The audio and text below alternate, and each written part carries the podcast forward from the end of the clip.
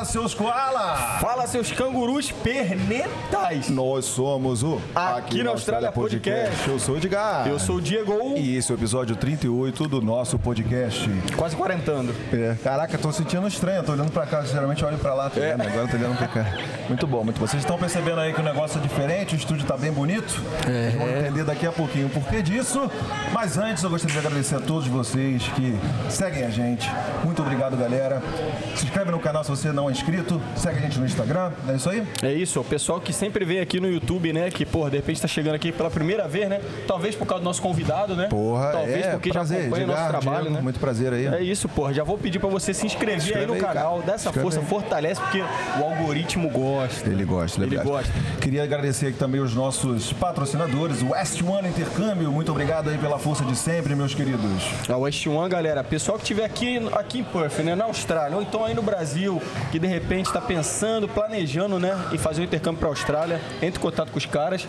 Quem também, Ed, tiver por aqui, mas de repente não está muito satisfeito com a agência, né? Isso. Vai lá na West One, troca a ideia, os caras vão te auxiliar em tudo que você precisar no seu Exatamente. intercâmbio, né, não, Ed? Quem mais está Exatamente. com a gente aí? Olha, hoje a gente vai ó, fazer uma coisa diferente. A gente recebeu um presente maravilhoso da Seva Migration. A gente vai descobrir agora o que, que é, que a gente ainda não sabe.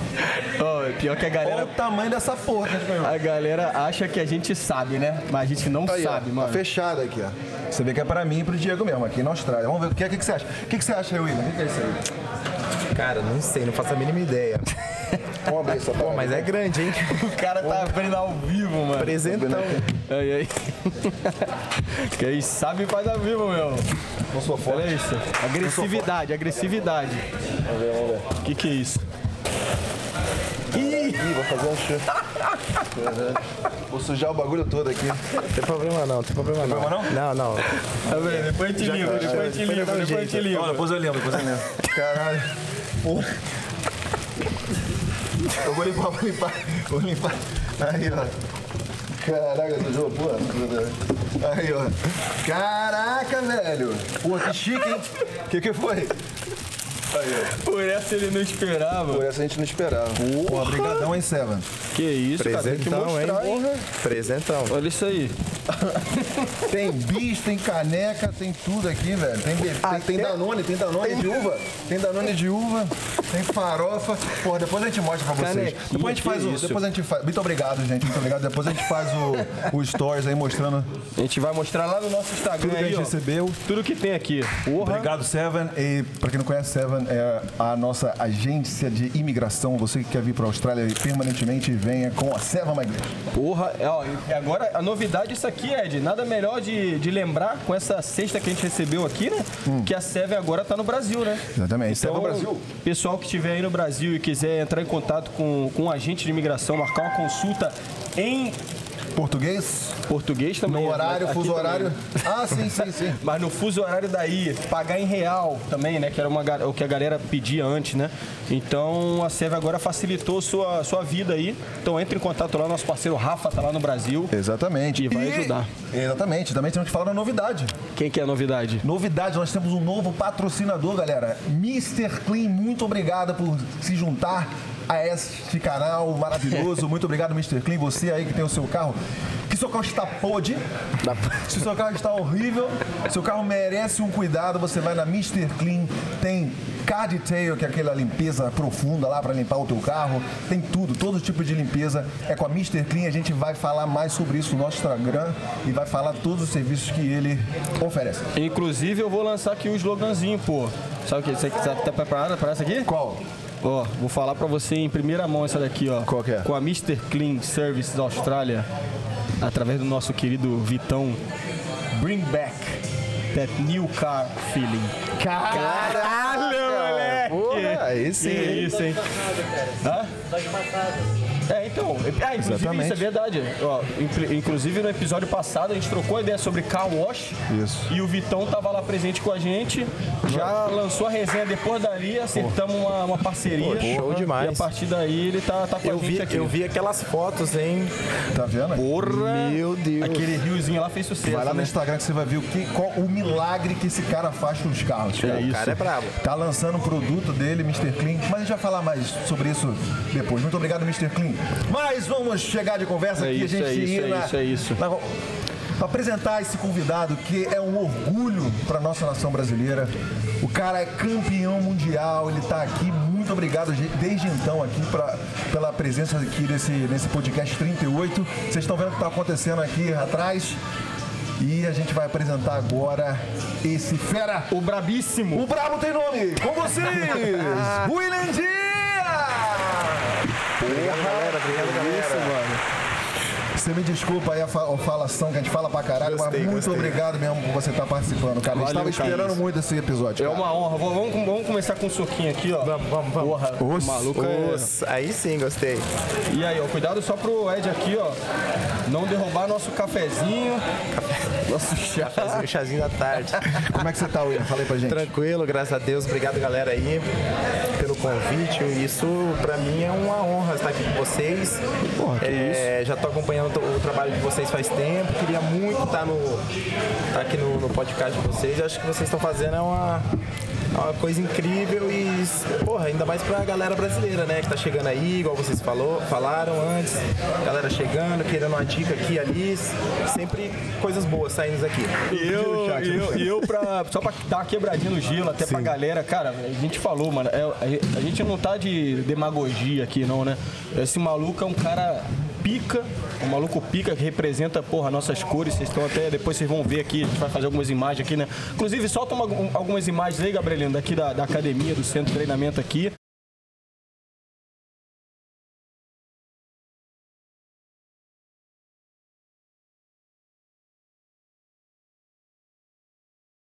um lugar aqui que você vê, né? A galera toda aqui, porra, porrada de, de, de gringo aqui, né? Treinando e a nossa bandeira lá, ó, representada. Exatamente. É um cara que, pô, tá aqui melhor, rece- já recebeu o prêmio de. Deixa ele se apresentar, É, pode vai, calar lá, a vai, boca, que não, vou, vou falar muito, Fala- vou falar fala muito. Vai lá, vai lá, vai falar muito. William, fala pra gente quem é você. Você apresenta aí, quem é você aqui na Austrália?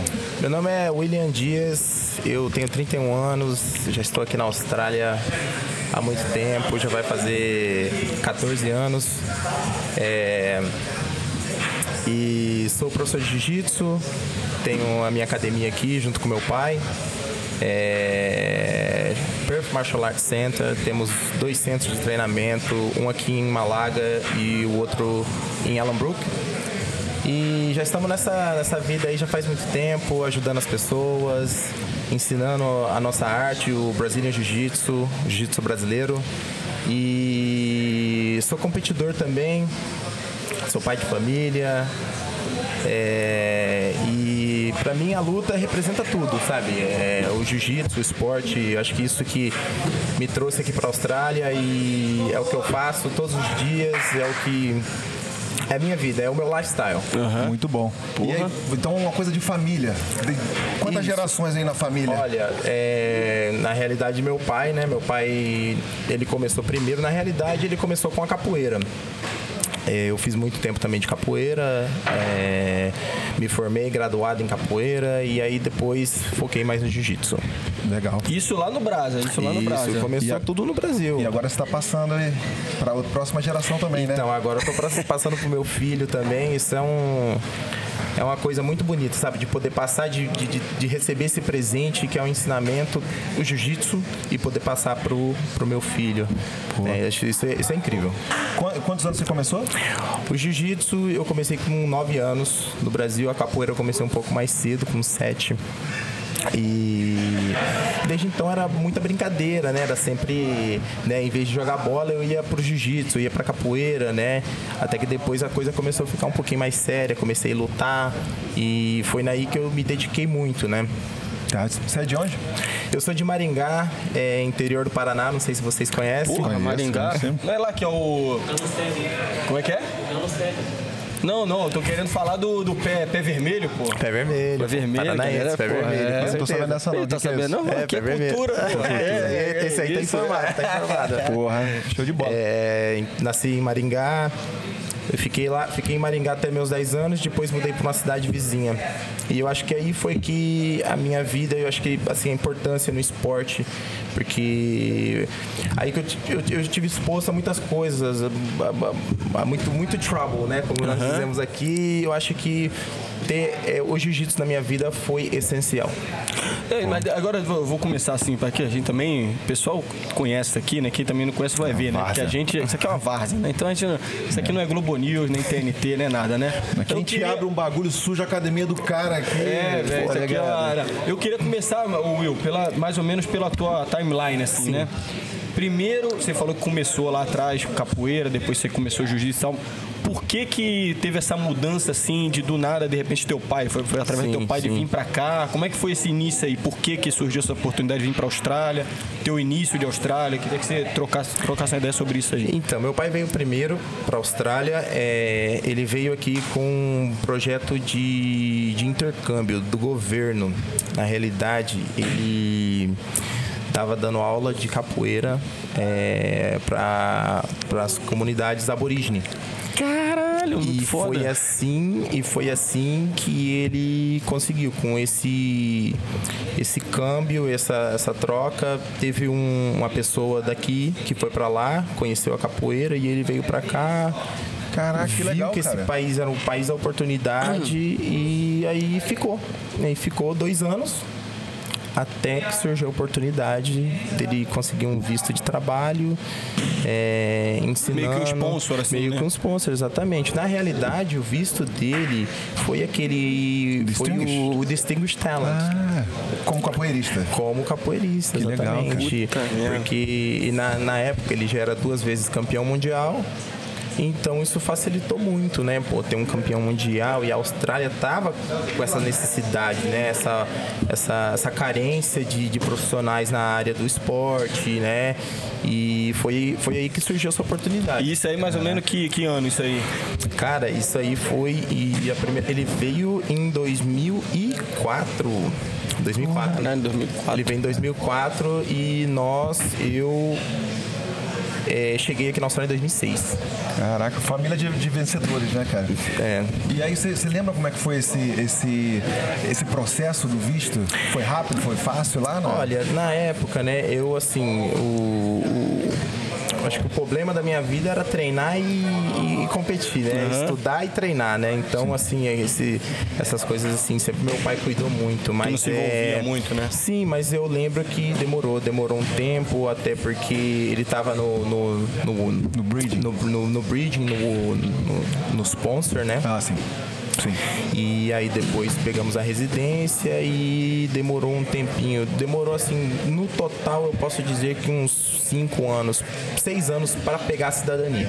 Ah, entendi. Ah, é mais ou menos essa média. Né? Ah, é mais ou menos, né? E vem cá, você tava lá, qual, qual era a sua rotina e como é que você é, como você recebeu essa notícia de ter que se mudar para a Austrália? Foi uma coisa boa? Olha, você estava com esses planos?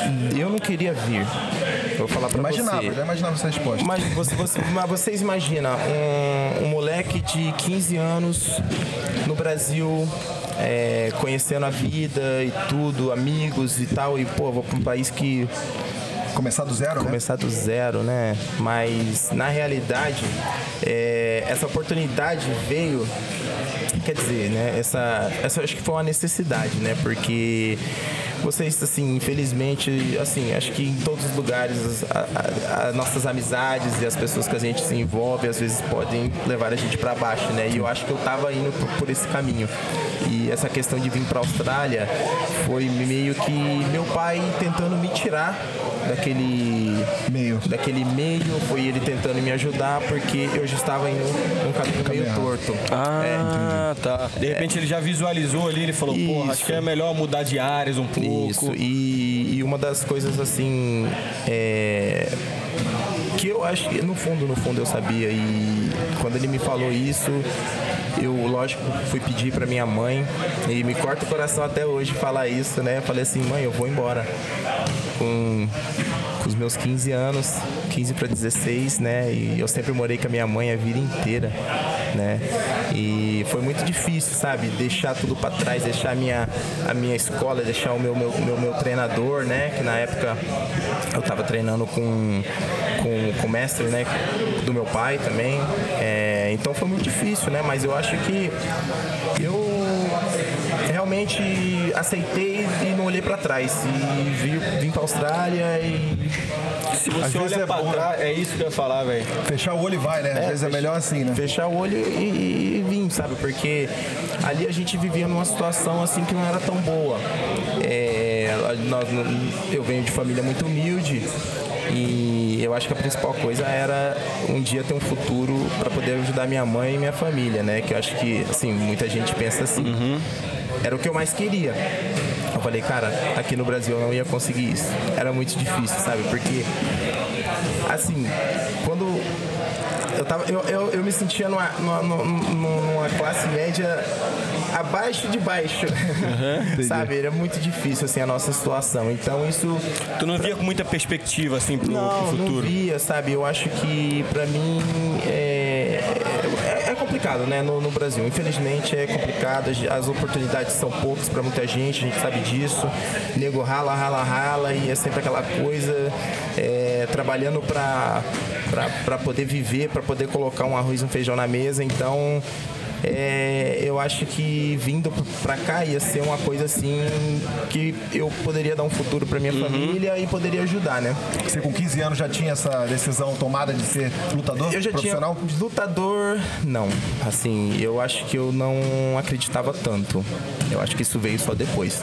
Quando você veio pra cá? É, quando eu vim pra cá e eu vim que eu, eu, vi que eu tinha oportunidade aqui. Porque aqui eu conseguia fazer tudo. Eu conseguia estudar, eu conseguia trabalhar e eu conseguia treinar. Ainda sobrava um pouquinho. Ah, ainda sobrava um pouquinho, exatamente, para ajudar a família.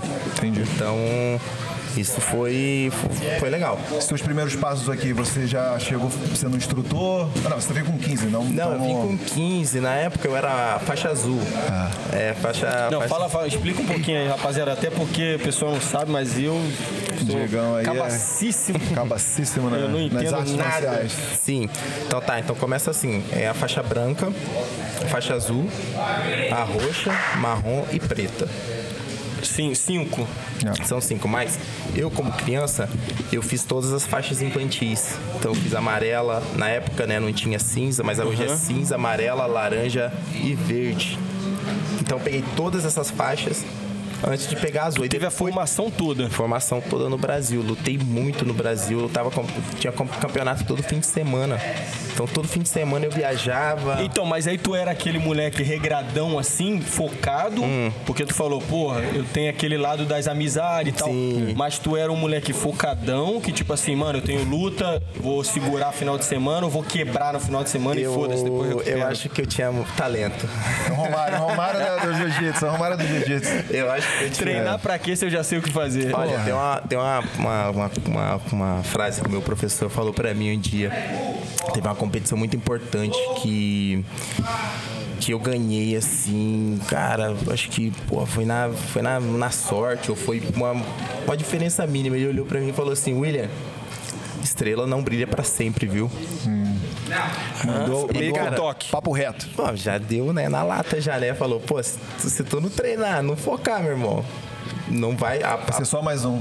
Vai ser só mais um. Isso tu é... ganhou, mas ele tava ligado que tu já tava meio que Ganhei, mas não largando assim, né? né? Ah, entendi. Foi um pouco na sorte, mas é, é realmente, eu acho que se não fosse essa, essa, essa, essas palavras que ele falou, talvez eu. Então te marcou, te marcou. marcou isso aí marcou demais, não. Aí você começou a se dedicar mais, você acha? Ah, eu acho que a gente. Eu passei por muitas fases, né, na realidade. Eu acho que no começo é, teve uma época que eu me foquei muito, assim, quando eu acabei de chegar, eu me foquei muito, mas eu acho que aí nos meus 16, 17, 18 aqui na Austrália, desandei de novo. Nossa. Porra. Eu confesso que eu também. Né? confesso que eu também também essa época aí de 18, quando eu cheguei 18 para 19, até os 21 ali, mano, é um momento que é tudo novo. Tudo novo, exatamente. Você começa, porra, a conhecer gente de tudo que é lugar, aí, porra, eu tinha uma fase, mano, você de repente pegou a mesma coisa. Você, se, você quer arrumar um rolê de segunda a segunda. Você e tem. tem como. Você tem consegue. Como. Então, então ficava muito difícil para mim treinar para mim, né, fazer o que eu tinha que fazer, fazer estudar, né? E também já nessa época, e também já dos meus 16, 17, eu já estava dando aula. Entendi. Então foi uma época assim que eu meio que larguei de mão de competição. Ah, então, mas aí tu seguiu, tipo assim, você chegou aqui com teu pai lá, aí você falou assim, mano, eu tô indo, eu vou seguir isso aqui, a minha carreira e tal, ou você falou, pô, eu vou pra lá, vou ver o que que rola. Não, o meu, a minha intenção era vir pra cá pra mim estudar e ser alguém na vida. Ah, tá bom, não Mudar de tinha... profissão, completamente. Exatamente. Ah, é tá bom, isso tá que bom. eu queria. Eu Tinha queria alguma coisa em mente? Só curiosidade aí, ó. Olha, eu sempre quis ser arquiteto. É, desde, desde criança eu sempre gostei muito de desenhar. Irado. Então, assim, desde pequeno, pô, queria ser arquiteto, queria, queria ser arquiteto e. E acho que, né, assim, ó, É difícil é de muito, explicar, é né, velho? difícil, Tá ligado? né, cara? Porque, poxa, né, é- é- é- são caminhos diferentes, né? E eu acho que, assim, como a, na academia foi crescendo, tudo foi crescendo, Tá, eu- a gente, eu, eu, eu meio que saí, né, desse, desse sonho, né? Mas, Entendi. mas o, o, o meu sonho era ser arquiteto. Caramba, que legal, cara. Essa aí eu duvido que a galera aí, ó, muita gente até próximo dele não, Não sabia sabe, dessa essa daí. aqui não sabe, não Tá sabe vendo mesmo. aqui o lugar onde você se confessa, suas- Confessa, seus né? maiores segredos Porra, aqui, é o, é o- Austrália. é o confessionário do, do Big Brother. Ô, Pode crer. Eu queria, eu queria perguntar pra você, tipo assim, quando você chegou aqui molecão, isso aí devia ser que ano mais ou menos? Devia ser 2006? 2000. Chegou 2006, ele falou. 2006, 2006. 2006. Com 15, você falou, né? Com 15 anos, exatamente. O que, o que que você, de cara assim, o que que você achava de Austrália? Tipo assim, porra, moleque novão, teu pai e tal, pesquisou, falou, mano, vou lá e foda-se o que rolar. Ou se já chegou com alguma ideia e depois era totalmente diferente, ou era aquilo que imaginava, como é que foi esse início aí de Cara, Austrália? sinceramente, eu não estudei, eu não fiz nada. Eu cheguei aqui sem falar um oi, sem falar um hello. O primeiro terror foi na África do Sul. Já no caminho pra cá. Não, nunca tinha, nunca tinha entrado dentro de um avião, primeiro. Aí, pô, Guarulhos, aquele aeroporto gigantesco, quase se perdemos lá e, porra, 10 horas, 11 horas de voo, paramos em Johannesburg. Uma, a gente tinha uma escala de 10 horas. Teu primeiro voo Meu internacional. primeiro voo de tudo, internacional. Internacional. Tudo, Cara, eu só andava, de, pô, só andava de, de, de busão lá no Brasil, meu irmão. Pô, Que mudada de chave, hein? Porra. Aí, pô, chegou lá, chegou na, ali em Johannesburg, ali no aeroporto. É, primeiro terror, né? Porque, pô, ninguém fala português e, e naquela época eu tava com a minha madrasta e com meu irmãozinho, de, na época ele tinha três anos, né? E também, ela não falava, ele, ele menininho também, então, no tamanho, também não. E, poxa, 10 horas naquele aeroporto, o que, que a gente vai fazer, meu irmão? Começou o terror aí. É, pô, estamos com fome. Pô, precisamos comer alguma coisa. Cara, a sensação de você não conseguir pedir um hambúrguer, de você não conseguir pedir um, um café, cara, é horrível, meu irmão. É muito ruim. E naquela época não tinha os aplicativozinhos, Não, né? não, naquela época não tinha nada. É Era mímica e olha lá, e né? apontar assim, ó, quero isso aqui, quero isso aqui. É, era raiz, porra. Cara, eu só sei que eu pedi um negócio lá, meu irmão. Até hoje eu não sei o que é, mas era ruim. e veio, e veio, pô, uma, um, eu- eu- na minha cabeça eu tinha pedido um chocolate quente. Porra, veio uma parada branca. Porra. Nada a ver. Carne, eu acho que era carne de búfalo. Eu não Caraca. sei. Pode ser. Chocolate sei. quente virou uma carne de búfalo. Eu achei que o hambúrguer era um hamburgão de carne de búfalo, cara. Eu Não sei o que, que era aquela parada, mas era muito ruim, meu irmão. Tu pediu um chocolate e veio um hambúrguer. Veio um hambúrguer, bro. É foda. Ai, velho. muito, muito, muito, muito loucura. E eu vou falar uma parada pra você, esse, esse sentimento aí, não é toda vez que a gente tem essa parada, até depois de muito tempo fora, você consegue desenrolar a, a língua e tal, né? Você não, não se atenta mais pra isso. Pô, mas um dia desses aí, chegou uma tailandesa lá no restaurante e ela queria deixar um, um, um takeaway lá pra mulher que é tailandesa, a dona do business do lado do restaurante onde eu trabalho. né? Mano, e ela falando comigo, só com inglês horroroso. E ela falava, eu, é isso? Você quer fazer isso? Ela. É, aí daqui a pouco eu, eu falava assim, ah, então me dá. Ela, não, não, não, não. Aí eu, caralho, velho, como é que você consegue. É muito, é, É, muito uma, mano, é tipo, né? é uma impotência, tá ligado? Você não conseguir desenrolar o papo, velho. Caralho. Esse E 10 é- horas você ficou lá, né? 10 horas a gente- nós ficamos no, no, no aeroporto de, Johannesburg. de Johannesburg. Cara, foi terror e com fome, porra, não consegui comer aquilo que veio e, porra, aí com medo de pedir outra coisa e ver errado, sabe? Eu tava quase pegando o voo de Ah, volta. eu falei, cara, eu não, eu não assinei pra isso não, cara. Eu quero voltar, pô, quero comer meu pãozinho com mortadela, com manteiguinha, pô. Mas acho que isso aí foi, o- foi o primeiro, o primeiro passo, o primeiro perrengue, já começou ali. E depois, né, mais 11 horas ali pra, pra Perth. É... Eu realmente, quando, assim, quando a primeira impressão, né? Diz que é a, é a que fica, né? Pô, eu achei o, assim, o país maravilhoso, eu achei muito lindo. Até, né, a gente chegou de dia, então passou ali tudo por cima ali, viu Skybra, tudo ali, é a coisa mais linda. E eu vou ser bem sincero, eu gostei muito quando eu cheguei aqui. Gostei muito. Já de cara, já já. de cara, nossa, pô, eu é, nunca, nunca tinha ido na praia. Eu fui conhecer praia aqui na Austrália. Caraca, cara. É, cara, nunca tinha Que saído. maneiro. Nunca tinha saído lá de, de- assim, viajava assim, mais pro interior, assim mesmo, ali em Maringá, né, e tal, pra competir, mas nunca tinha ido pra praia, não conhecia a praia, então vim conhecer aqui. Scarborough mesmo?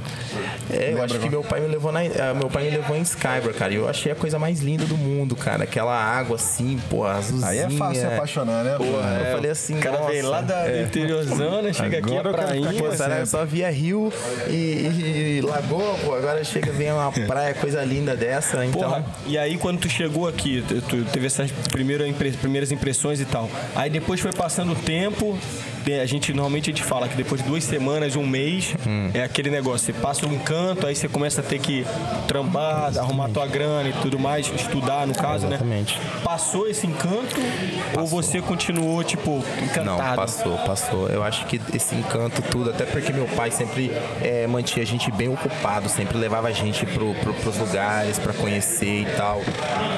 Mas é. Demorou assim uns dois meses e aí eu comecei a sentir muita falta. Mas eu acho que assim, falta não do Brasil. Porque aqui eu acho que eu tinha uma vida muito confortável, né? Se você for comparar assim, o que eu tinha lá e então era, era mais falta da família mesmo, falta da mãe, falta do irmão, da avó, sempre tava ali muito junto, e aqui assim, era só eu, meu pai, minha madrasta e meu irmão. Então eu me senti um pouco assim sozinho. Acho que. E aí passei por uma época muito difícil também, que queria voltar, que queria voltar pro Brasil, desistir tudo, mas graças a Deus eu não desisti, tô aqui firme e forte. Não, mas isso é bem normal, né? Pra galera que tá vindo aí, cara, É. esse sentimento no começo, assim, eu tive isso também. É. Já comentei aqui no podcast, acho que o Diegão também teve, mas assim, é, passa, né? Passa, Passa. passa sim. Essa Tem que época... sempre pensar no seu plano principal desde o começo, né? Exatamente, Você fala, ó, eu exatamente. vim aqui por um motivo, por um propósito, não vamos esquecer disso e vamos seguir no caminho que é, você veio pra cá foi por, por um motivo, né? Exatamente, exatamente. Acho que ah, o plano A tava sempre ali, na cabeça, né? Eu não podia desistir, eu não, não queria falhar. Entendeu? Não, não queria falhar mesmo. Então, pô, é. Seguiu firme. Siga firme, continua e não olha pra trás, não. Porra, eu tô me coçando pra lançar uma perguntinha pra você aqui, que eu Fala, até irmão, anotei fala. na pautinha, pra, pra não esquecer, né? Você nessa época de brasa lá, que você falou aí, porra, de repente eu, meu pai tava ali falando, porra, as amizades e tal. E aqui, quando você chegou, dava uns rolês e tudo mais, você era um moleque que você caía na porrada aí, ó, fácil ou não? Você Cara, era tranquilão. Cara, já briguei já, já briguei. já briguei, já briguei muito já, mas Já é... tomou pau já, não? já, já tomei porrada, já dei porrada. Eu acho que você tá na chuva pra se molhar, né, meu irmão? então, se... mas é... Mas se garante pelo menos. Ah, É, é. porra, acho que assim. Você sente que a galera aqui do austra- australiano meio marrentão, ele gosta de brigar Ah, assim? Cara, no- assim, eu posso falar pela escola, né? Que eu, eu fiz eu fiz high school aqui, né? Eu fiz. Eu Ah, fiz, é, eu fiz high school aqui, mas acho que a galera sempre tinha muito. É, pô, não, pô, você faz jiu-jitsu, pô, jiu-jitsu, pô. Ah, não, de entendi. boa. Então, então, com o tempo eu fiquei mais tranquilão também, assim, sabe? Mas é, a, gal- a galerinha forgadinha aqui, cara. É, mo- Eu também eu tenho essa impressão também. eu sempre tive essa impressão também. que O pessoal aqui gosta meio que ele vai sair, vai dando um rolê no meio no final de semana. Tem uns caras É, que tira são a metidos a camisa, querer brigar. é. Olha, eu acho que assim, ainda mais agora não. Porque eu acho que a- aqui Perth tá, é, se converteu num lugar muito multicultural, certo? É, mas eu acho que antigamente, até na, na- naquela época, era. o, o seu sotaque, eles tinham muito preconceito. É mesmo? Tinha, tinha. Agora menos, né? Mas eu acho que antes, até do jeito que a gente, a gente nesse com o nosso inglês meio quebrado, Aham. nosso sotaque grosso, é, às vezes eles faziam muita, muita gracinha, né? Tipo, dava risada é, do jeito que você fala, repetia do jeito que você fala. bullyingzinho de leve, né? Um bullyingzinho, É né? um bulizinho de leve. Bullyingzinho de leve, né? Mas é. Pô, é, cara, o que a gente pa- passou no Brasil, isso aí, o que, que, é, que, que, é, que, que é esse bullying Não é nada, aqui, né? E na cara da sociedade. Pô, aqui, né? Então, tipo assim, eu nunca levei. Eu acho que eu nunca levei pelo lado mal isso, né? Se a pessoa quiser fazer uma brincadeira, ela pode fazer, não tem problema não. É, porra, o negócio é levar na esportiva. Levar na esportiva mesmo. Você falou do, do moleque falando assim, porra, faz jiu-jitsu e tal. Sempre, desde que você chegou, já teve, já tinha essa imagem, já o Gil já, já tinha essa imagem do maluco. Sim, porra. o jiu-jitsu, na realidade, quando eu cheguei, quer dizer, na realidade, meu pai foi um dos pioneiros a trazer o jiu-jitsu pra, é, pra Perth. Né, porque o jiu-jitsu já era, já era conhecido em Melbourne e Sydney, mas aqui em Perth não. Então até a, a nossa primeira academia, né, que até então se chamava Bras, é, Brazilian Combat, nossa primeira academia. E até então nós- meu pai praticamente foi um dos pioneiros a trazer o Brazilian Jiu-Jitsu aqui pra, pra Perth. Né? Mas o pessoal sabia, né? Que, pô, é, até por, por, por conta do, do, do MMA mesmo, do, do UFC, né? E o pessoal via o que acontecia quando a galera ia pro chão. Quando que foi o boom, cara? Eu lembro que teve um boom do MMA que foi, porra, no Brasil a galera. Antes, porra, a galera não, não era de ver, aí depois teve uma época que, porra, vai ter luta de tal. Anderson Silva, luta Anderson Silva, É, né? eu acho que o Anderson Silva foi ah, um grande responsável por esse boom, né? É, e realmente levou. E, e- e, consequentemente, o, o MMA estourando, o jiu-jitsu também acompanhou. Né? Porque junto. muitos lutadores, né? é, Agora, agora tá um pouco mais difícil, porque igual a gente fala, não tem ninguém bobo. Então, é, o cara, pô, o cara, a especialidade do cara é o boxe, mas pô, o cara sabe chão. Mas na época não. Você vê na época dos Gracie mesmo, cara, era modalidade contra modalidade. Entendeu? Então, tipo, Era o porra, diferencial do era cara, o né? diferencial. velho? Pô, então era o cara do jiu-jitsu contra o cara do boxe. Era o cara do, do, do Muay Thai contra o cara O do famoso vale tudo, não? o famoso vale tudo, né? No, no Ultimate Fighter, lá o primeiro de todos lá, é, com a família Grace representando o jiu-jitsu. Bob Sapp, Minotauro. Bob sabe, é, clá- são clássicos, Caralho, o né? moleque tá- São clássicos, Porra, mas mas é, essas é lutas, clássico. essa luta, essas lutas são clássicos e eu acho que essa daí, essa aí é um exemplo, né? Ele apanhou a luta inteira e Deu no, uma chave de no final foi uma chave de braço, De braço, né? né? De Foi uma chave de braço, né? Então esse é um, esse é um, é um clássico. E como é que foi a aceitação do jiu-jitsu aqui, já em Perth? Olha, eu acho que quando o jiu-jitsu começou aqui, né, aqui em Perth e tal, eu acho que a- a- o, pessoal realmente não, não, não, não- não sabia o que que era, né? Então, Deixa eu dar uma zoada aqui agora, peraí. Caiu o bagulho aqui, deixa, deixa eu fazer um bagulho, negócio aqui. Que isso, cara? Jogou em mim, cara. A gente vai ter que limpar essa porra. Agora deu tudo certo. A gente vai ter que limpar essa porra, hein? Pô, vai limpar, pô, vai limpar. Mas vai lá. Tô só desinfetando aqui com o chá. O chá tá desinfetando aqui. Vai lá, foi mal. então, é, pô, até agora você, agora você até me perder, cara. Não, você tá falando da aceitação, do jiu-jitsu. né? do- É, ó, o, eu acho que o, que, que o jiu-jitsu aqui ele foi muito bem aceito. É, foi muito bem aceito, até porque, né, o, o- como vocês sabem, o, o australiano eles viajam muito, né? Eles têm, assim, eles, eles saem e às vezes eles passam assim um ano fora. É muito da cultura Da cultura. australiana mesmo, de Sim. você terminar a faculdade ou terminar Conhecer o, mundo, high school, então. conhecer Né? o mundo. Sim, então sim. o pessoal conhece, eles sabem, né? Eles curtem, eles curtem dar um A rolezinho. gente está muito, a gente tá muito afastado, né, de tudo, de todos, mas é, porra, o pessoal conhece. Então, eu acho que o jiu-jitsu foi uma revolução aqui. Pô, não, tem Brasília Jiu-Jitsu, uau, tipo, é aquela, ó, não, eu vi o jiu-jitsu no UFC, ah, eu vi o jiu-jitsu no MMA. Então, eu acho que pra gente que tava começando foi, foi, foi excelente, cara. Isso só ajudou, a academia cresceu muito. Até na época, então, a gente tinha é, a capoeira também e o jiu-jitsu, né? Então, é, porra, era bem brasileiro mesmo, né? A galera né? Poderia, podia treinar uma arte marcial. E o que, que vocês faziam na época para divulgar isso aí? É curi- curiosidade Cara, minha. Olha, é uma é, boa, na hein, questão né? do marketing, eu vou falar pra vocês, vai dar uma parada meio engraçada, né? O nosso marketing era o seguinte, tinha a nossa academia, que na época era, era ali em Mount Lowley. E o nosso, o, o nosso advertisement era uma folha assim. Aí Com a gente- chata, Ah, né? a, gente, a gente colocava os números aqui embaixo, aqui assim, ó, e cortava. Aí a galera vinha e puxava o Ah, mandou. Caralho. puxava o número pra ligar depois, entendeu? Mas na época, né, era isso. Era o que isso. tinha. Era o isso. já era bombada como é agora? É, Mel Loli ali já era. É, então, e a nossa academia era muito pequena. E isso foi até um dos motivos que a gente veio pra cá, porque é, cresceu demais e não cabia a galera na academia. Ah, era menorzinho, Era, menorzinho. nossa, pô, menorzinho. eu acho que. Eu acho que pra- comparado aqui, acho que mais tava. Tem quantas cabeças aí, aí treinando? 20? Pô, agora deve ter umas 20 aí mais ou menos. Galera dando sangue aí, gente. Aí. Porra, Aqui, quem mas- sabe faz ao vivo. Quem aí. sabe faz ao vivo. Inclusive, até pra mostrando você aqui falar como é que que- funciona a academia do cara. É, porra, eu queria também duas coisinhas pra você, tipo, o que, que é esse barulhinho que tá fazendo aí? Que acho que dá pra galera ouvir bem de Cara, longe ó. cabaço Não, não, não, não, não, não. Legal mesmo. Não, não, não, não, não, mano. Às vezes a galera lógico, que tá lógico, vendo lógico, não tá, não tá ligado no Perdão, que tá rolando. perdão, perdão. Eu tô vendo, eu tô vendo, eu tô vendo. O que que é e o que que tá rolando nessa aula que tá aqui atrás aqui? Olha, essa aula aqui é a aula de fundamentos, né? Que eu acho que é uma aula, a aula mais importante que tem aqui na, na academia, né? Essa aula aí é. Olha lá o barulhinho.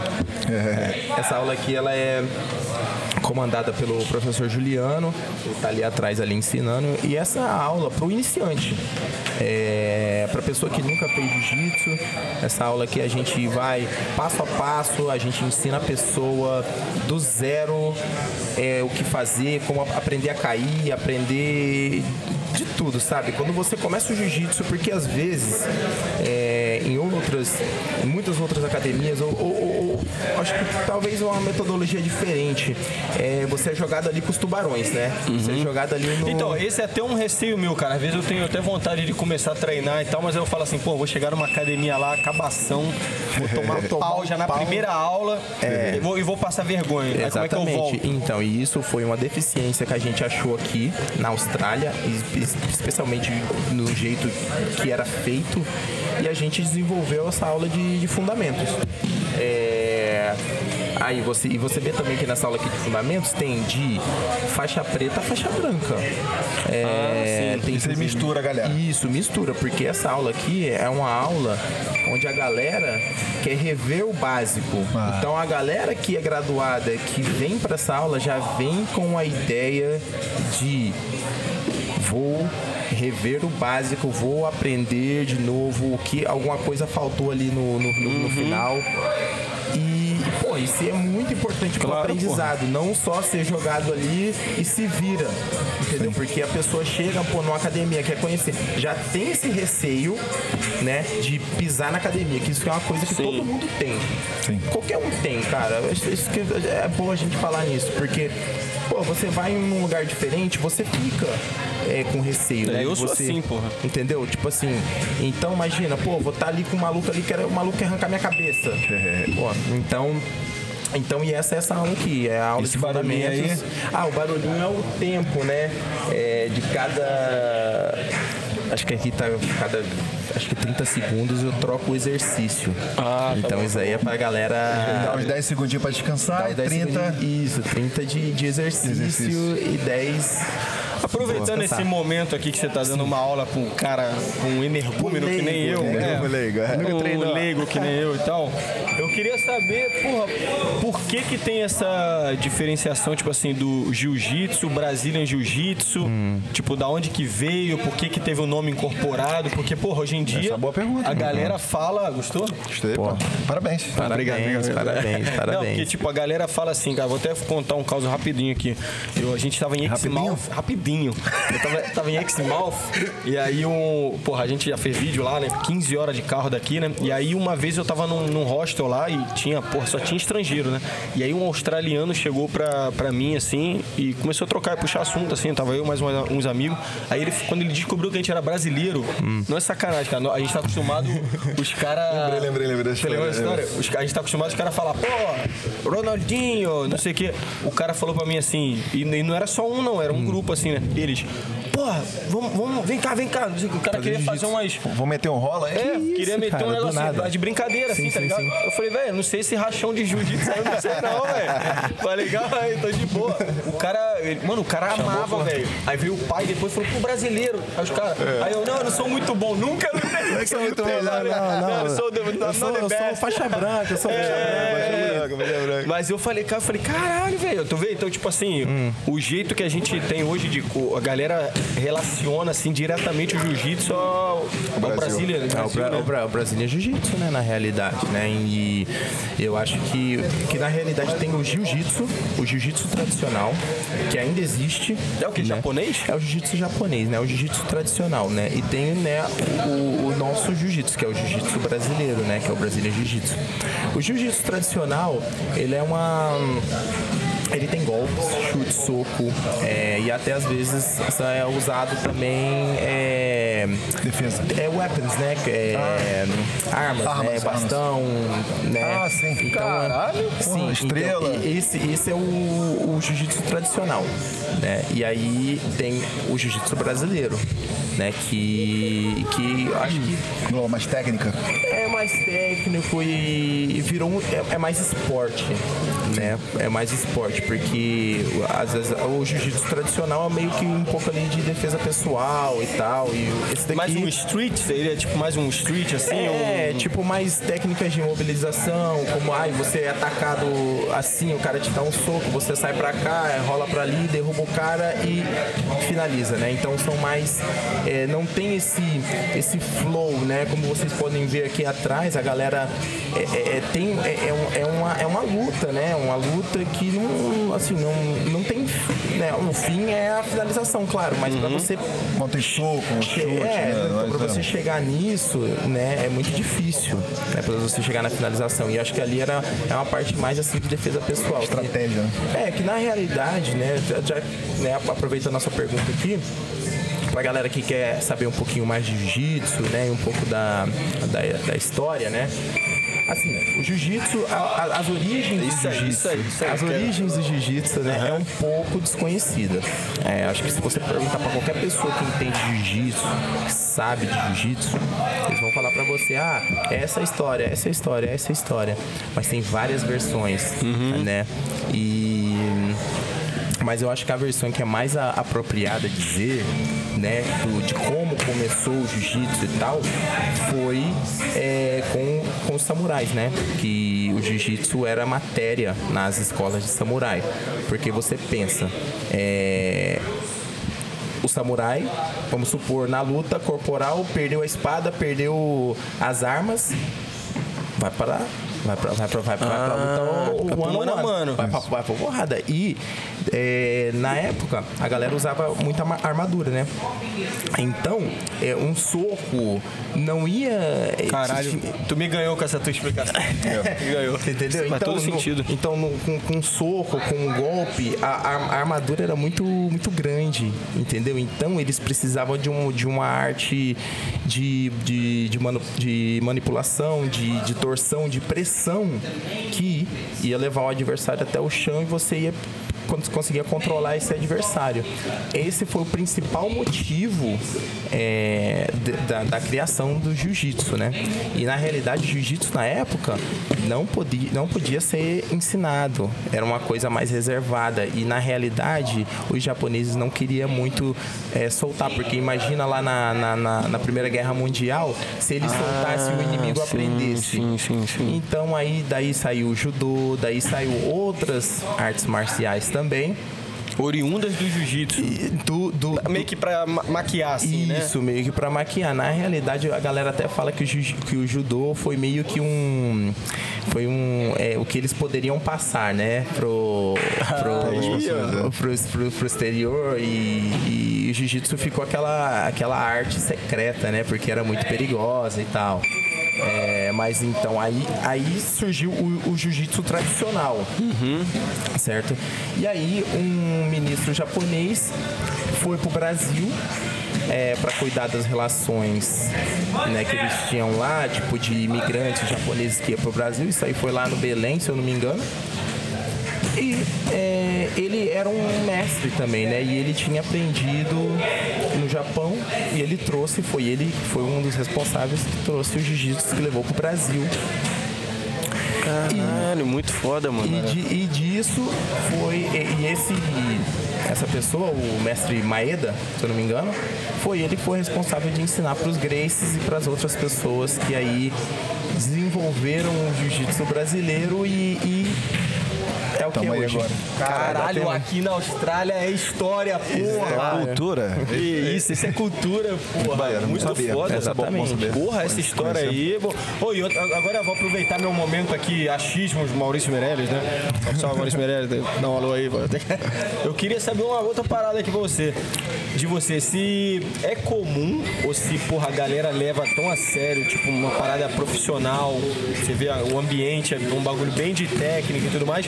Se é comum rolar, de vez em quando, rolar umas porradaria na, numa academia de Olha, Gil. rola muito sim, rola muito sim. Eu até tenho uma história engraçada.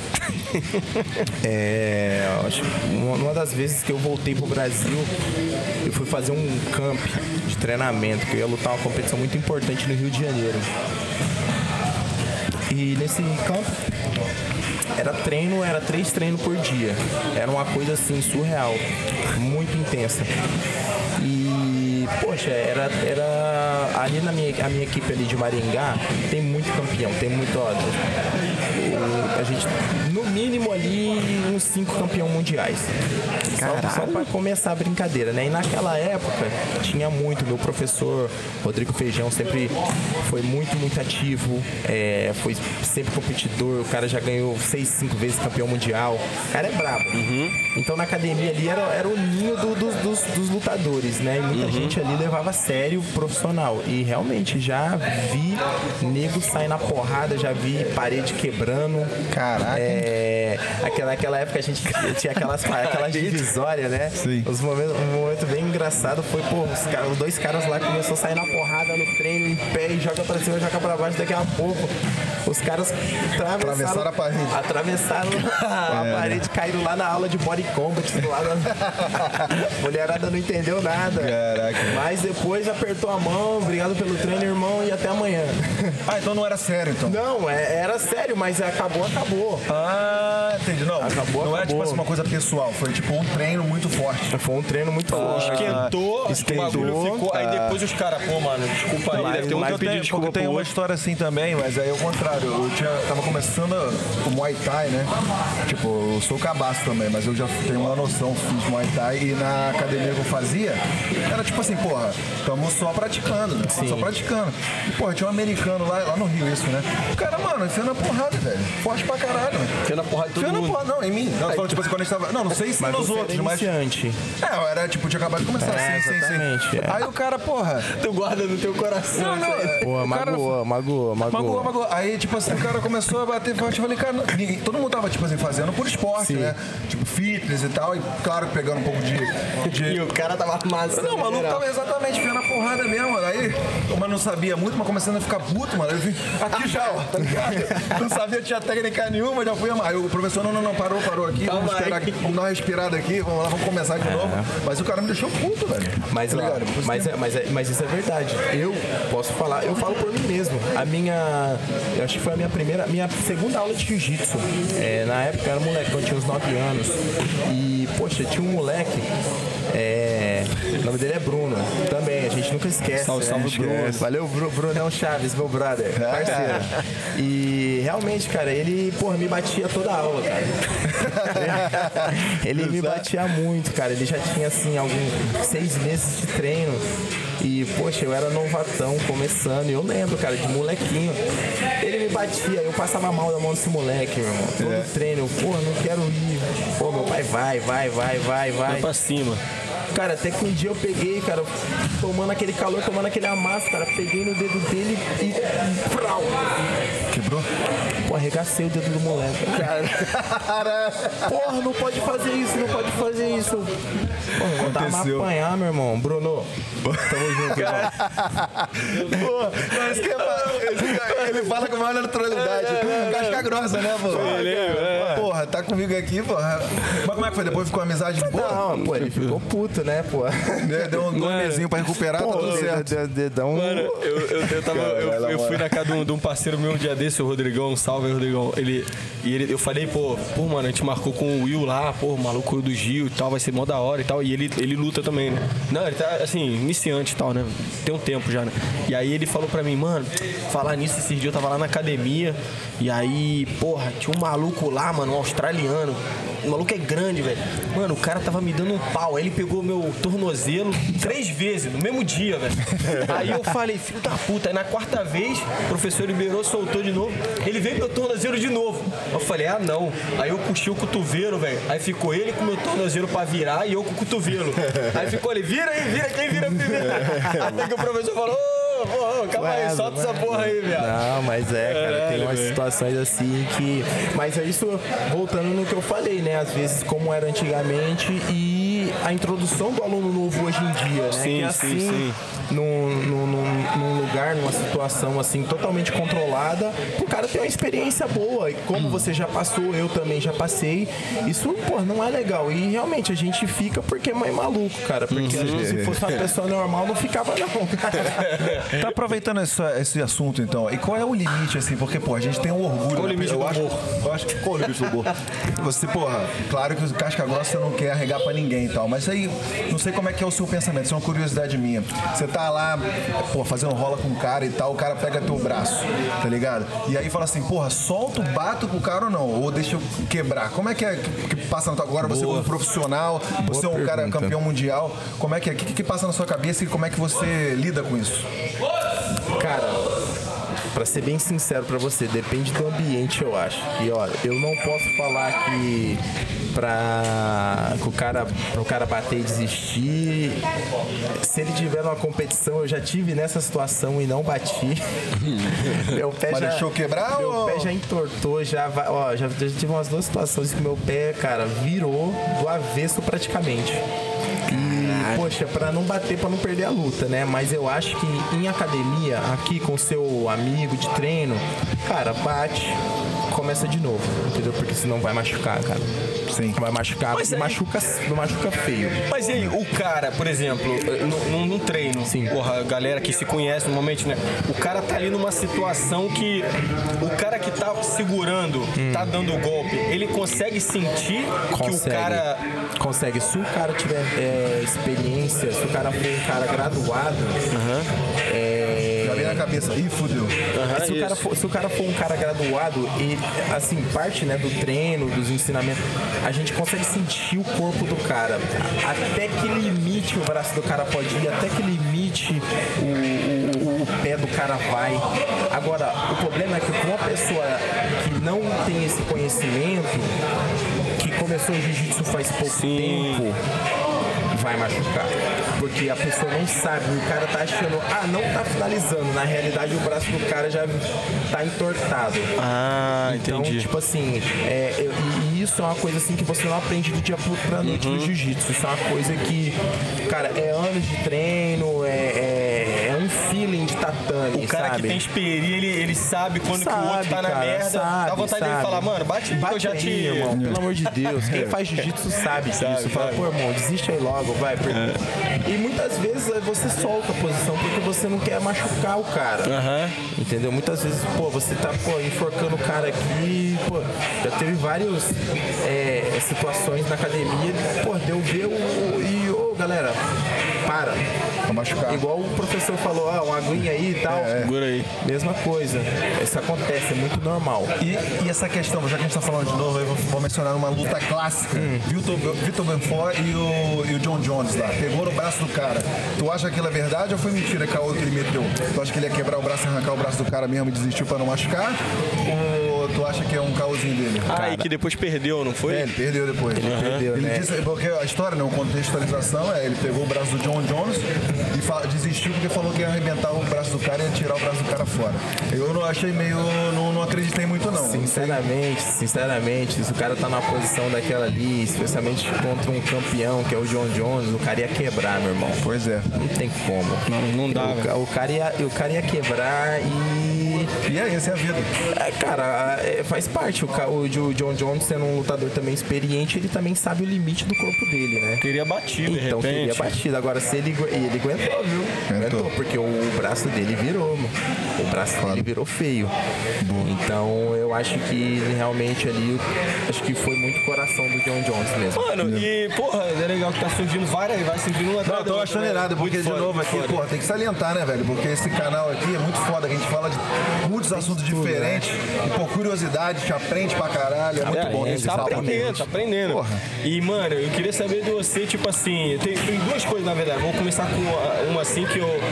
Curiosidade mesmo de é, até relacionar com outros esportes, né? Tem, por exemplo, no futebol, você, que é mais minha praia, assim, né? Sim. Você olha um moleque ele começando, às vezes no primeiro treino do cara, segundo treino e tal, você fala, caralho, o moleque leva jeito. Sim, muito. Como que é no Gil? Se você já de cara, você já olha e já fala, pô, esse moleque leva jeito, ou, ou às vezes um cara, a pessoa normal, ela pode evoluindo até chegar num nível Sim, foda. exatamente. Tem, tem esses dois caminhos. Fala perto. Tem esses dois caminhos, né? Tem, tem criança, né? Começando jiu-jitsu ou adulto mesmo.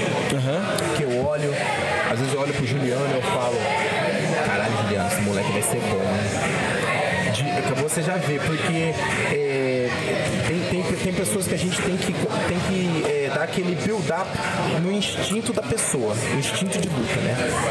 E, e- e tem pessoas que já vêm com isso Você tem a noção, né? Noção, noção, de tempo. noção de, de- de corpo, noção de tempo, noção do timing. É, tem pessoas que já têm isso, talvez porque já fez outro esporte, então tem essa, esse feeling, ou às vezes é que tá no sangue, cara. E, e- e é porradeiro, gosta de porrada, mas.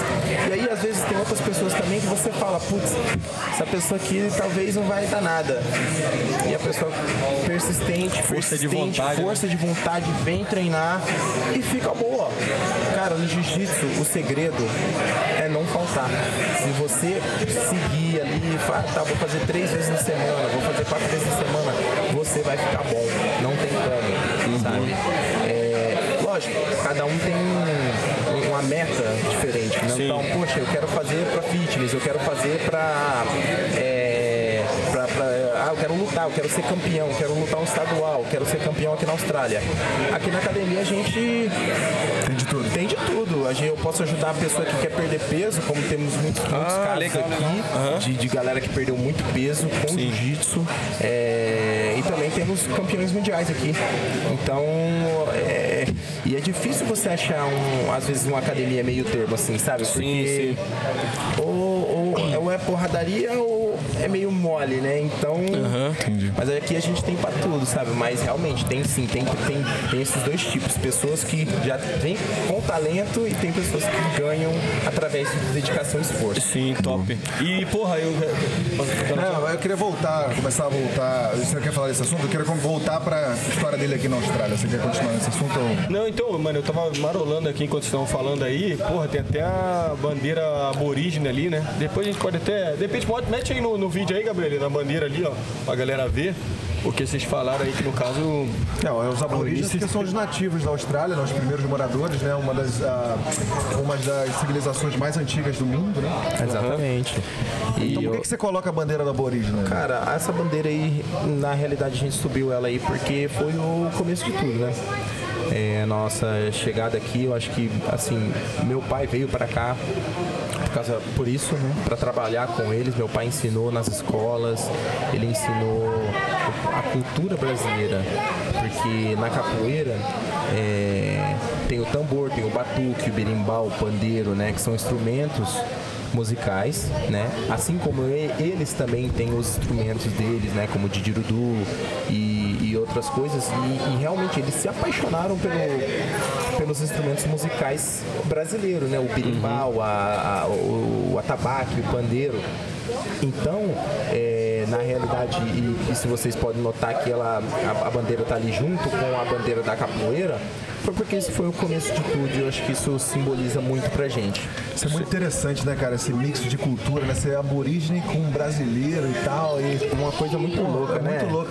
Você tem lembrança, assim? Porque eu tenho curiosidade. O seu pai pô, conseguiu essa oportunidade, graças a Deus, aí pra, pra poder estar envolvido com a cultura aborígene. Ele, você lembra das primeiras impressões do que, que ele pensava, assim, na época? Sim, é... na, na realidade eu já acompanhei ele, né? Assim, até quando a gente chegou aqui, ele ainda estava com esse projeto, ele ainda dava aula. Muitas vezes eu fui ajudar nas escolas, né? E normalmente era nas comunidades, nas comunidades aborígenas onde tinha aquela, aquele, aquele pessoal. É, também estava indo para um caminho diferente, muito é, é, um projeto social, mesmo. projeto social, né? É, então a capoeira vinha para ajudar, para eles poderem se expressar também na, na, que seja com a música, que seja com o instrumento, né? A gente sempre falava muito de, de família, né? Na, na nas aulas e, e, explicava assim no começo, né? Também um pouco do começo da capoeira com os escravos, né? Que acho que eles relacionavam muito com isso, né? Com, uhum. com os escravos que chegavam no Brasil e tal e como eles desenvolveram a capoeira, né? Sim. Assim também como eles tá? isso e tá assim como eles também, né? Foram oprimidos também aqui, né? Na Austrália. Uhum. Na história bizarra, né? História na história bizarra, exatamente Exatamente. Então, eu acho que eles se, eles, eles se relacionavam muito às histórias, né? A conexão Sim. é natural. A né? conexão é natural, exatamente. E é, é, é, foda, tipo, mano, a gente até, o Ed, a gente já começou em outro, comentou em outros episódios, né? A gente fazer um especial sobre a questão racial aqui na Austrália, Sim. né? Futuramente vai rolar aí. É, eu queria só voltar num, numa situação aqui que era. Tá rolando um. Que ah, isso, né? mano. Aí sim, hein? queria lançar pra você aqui. Só falar pra galera que aqui vai começar a aula avançada. É. Vocês vamos ver agora aí, ó, galera rolando aí, o pau vai comer solto aí, ó. Fica olhando aí. O papo tá rolando, mas a gente tá de olho ali, né? Aqui, aqui temos, temos competidores, galera que vai lutar aí semana que vem num desafio. E esses aqui são os avançados. Aqui já é, é menos técnica, mais porrada. É, é que o show não pode parar. Já, tem, já é a segunda aula que a gente está aqui acompanhando, vocês vão ver a diferença aí, ó. A galera aí, ó. Já meteu os 50 burps. Já aí, 50 ó. burps, 50 puxados. É, Falando em porrada, eu queria puxar com você um assunto que a gente até comentou em off aqui rapidinho. Sim da questão das provocações. Como é que Sim. você vê a questão das provocações? Tem uns caras que vai um pouco além do, do que dá para ser falado. Uhum. Fala um pré-luta ali, né? Sim. Os caras que falam as coisas que às vezes eu acho um pouco pesado. Quando você vai pro campo racial e tal. O que você acha disso aí? Olha, eu acho isso um golpe muito. É um golpe baixíssimo, né? Vamos dizer assim. Eu acho isso muito. Até por estar nesse meio né, do esporte e tal, eu acho que o, o jiu-jitsu está começando né? Eu falo começando por quê né? nessa, nessa questão? Porque no MMA a galera usa muito isso para fazer marketing, né? Para promover sim, uma sim. luta, né? Para desafiar, porque ah, eu falei isso, isso, isso de você, você falou isso, isso, isso de mim, vamos marcar essa luta, todo mundo quer ver os caras saírem na porrada. No jiu-jitsu, né, sempre foi aquela questão mais de respeito, de disciplina, né? Então, é, mas agora o pessoal tá vendo que o jeito de vender luta é fazendo isso, uhum. né? Que eu, eu acho, na minha opinião, eu acho, eu, eu não sou muito fã disso não. Eu acho que não, nada. O que tem que ser feito é lá no meio, na, na, na porrada, lá na hora lá e pronto. Entendeu? Acabou, né? Mas só que o pessoal tá usando isso como pra alavancar, pra, pra tirar vantagem. É, e eu não acho tem jeito, quando, é treta que vende. É, é, mas eu acho que até aquela coisa, cara. Tipo, pô, se for pra você fazer um, é, um insulto pessoal, que seja. Mas agora quando você começa a insultar, né, porra, a, a cor da pessoa, o país da pessoa, é, ah, eu acho que aí já pega muito pesado. Uhum. Eu acho isso feio. Agora, pro lado pessoal, você já enfrentou pessoas assim? Já, já tive, já tive gente que, que, comenta, que comenta no meu Instagram e não sei o quê. Não, até, oponente, oponente? Até, olha, no, nesse último evento que eu fui agora em Melbourne, eu tava no aquecimento ali, tava em outro, tava em outro mundo. E, pô, daqui a pouco eu tava na, na, área de, na área de aquecimento, daqui a pouco eu escuto lá no palco, o cara, pô, não sei o que, eu quero desafiar o William Dias. Porra. Caralho, o cara tá me desafiando, eu tô aqui aquecendo, tranquilão. O cara, é, não, porque eu, eu ganhei essa luta aqui, eu quero, eu quero lutar contra o. Ah, o cara tá, me, entendi. Me, me, me desafiando. O cara do mal que ganhou uma outra luta, ele já tava já olhando em tava, você já. já. tava me provocando dali, eu falei, pô, que isso, cara? Mas, mas eu acho que isso é até saudável, isso é legal. Sim, sim, e, sim. E, Essa provocação é saudável, né? saudável, isso é muito Desafiar bom. a técnica, Desafiar, não raça. Cara, tipo assim, não, eu quero lutar. E na realidade, eu acho que agora eu também vou, vamos- voltar aqui um pouquinho a uma aulinha de história Boa, vamos sobre o jiu-jitsu.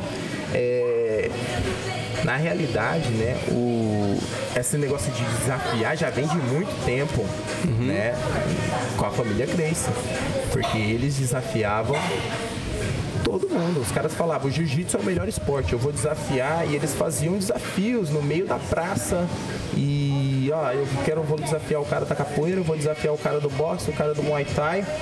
E, e- essa coisa de desafio já vem de, de muito tempo, né? E o cara, o cara ia lá e, ó, eu quero desafiar você, vamos ali, e você. Pum, e os caras saem na porrada né?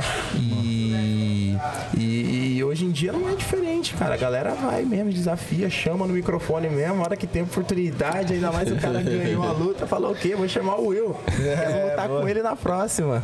Hoje, hoje aqui na, na, na Austrália, como é que tá o ranqueamento? Como é que tá essa situação de você, de você? Olha, é, aqui na Austrália a gente tem, tem uma, a Federação Australiana, né? é, de Jiu-Jitsu, que tem umas competições, né? A gente tem o estadual, que vai ser agora esse mês que vem.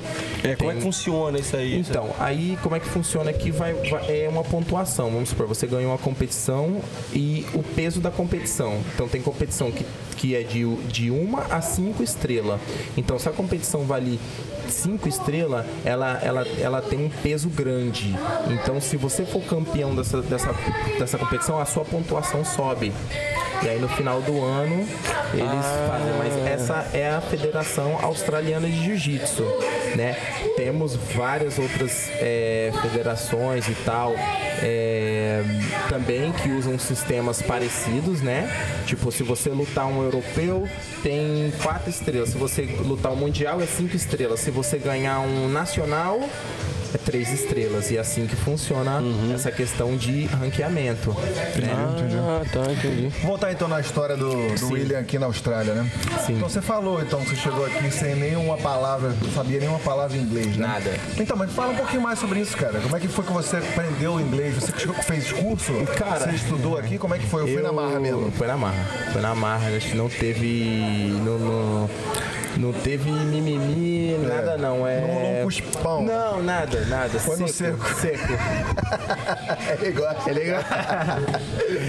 Não, foi no seco mesmo, irmão. Pô, é, eu estudava numa, eu estudava numa escola, cara. Eu fiz seis meses de inglês numa escola que não tinha brasileiro. Não tinha brasileiro. Não tinha nem migué de falar não, portuguesinho a ali. única coisa que tinha era dois amigos meus que eram um, uma chilena e um colombiano.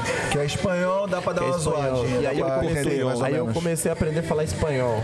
Aí, Isso é um benefício também, né? Porra, mas aí não falava inglês. Fica um portunhol Porra, inglês.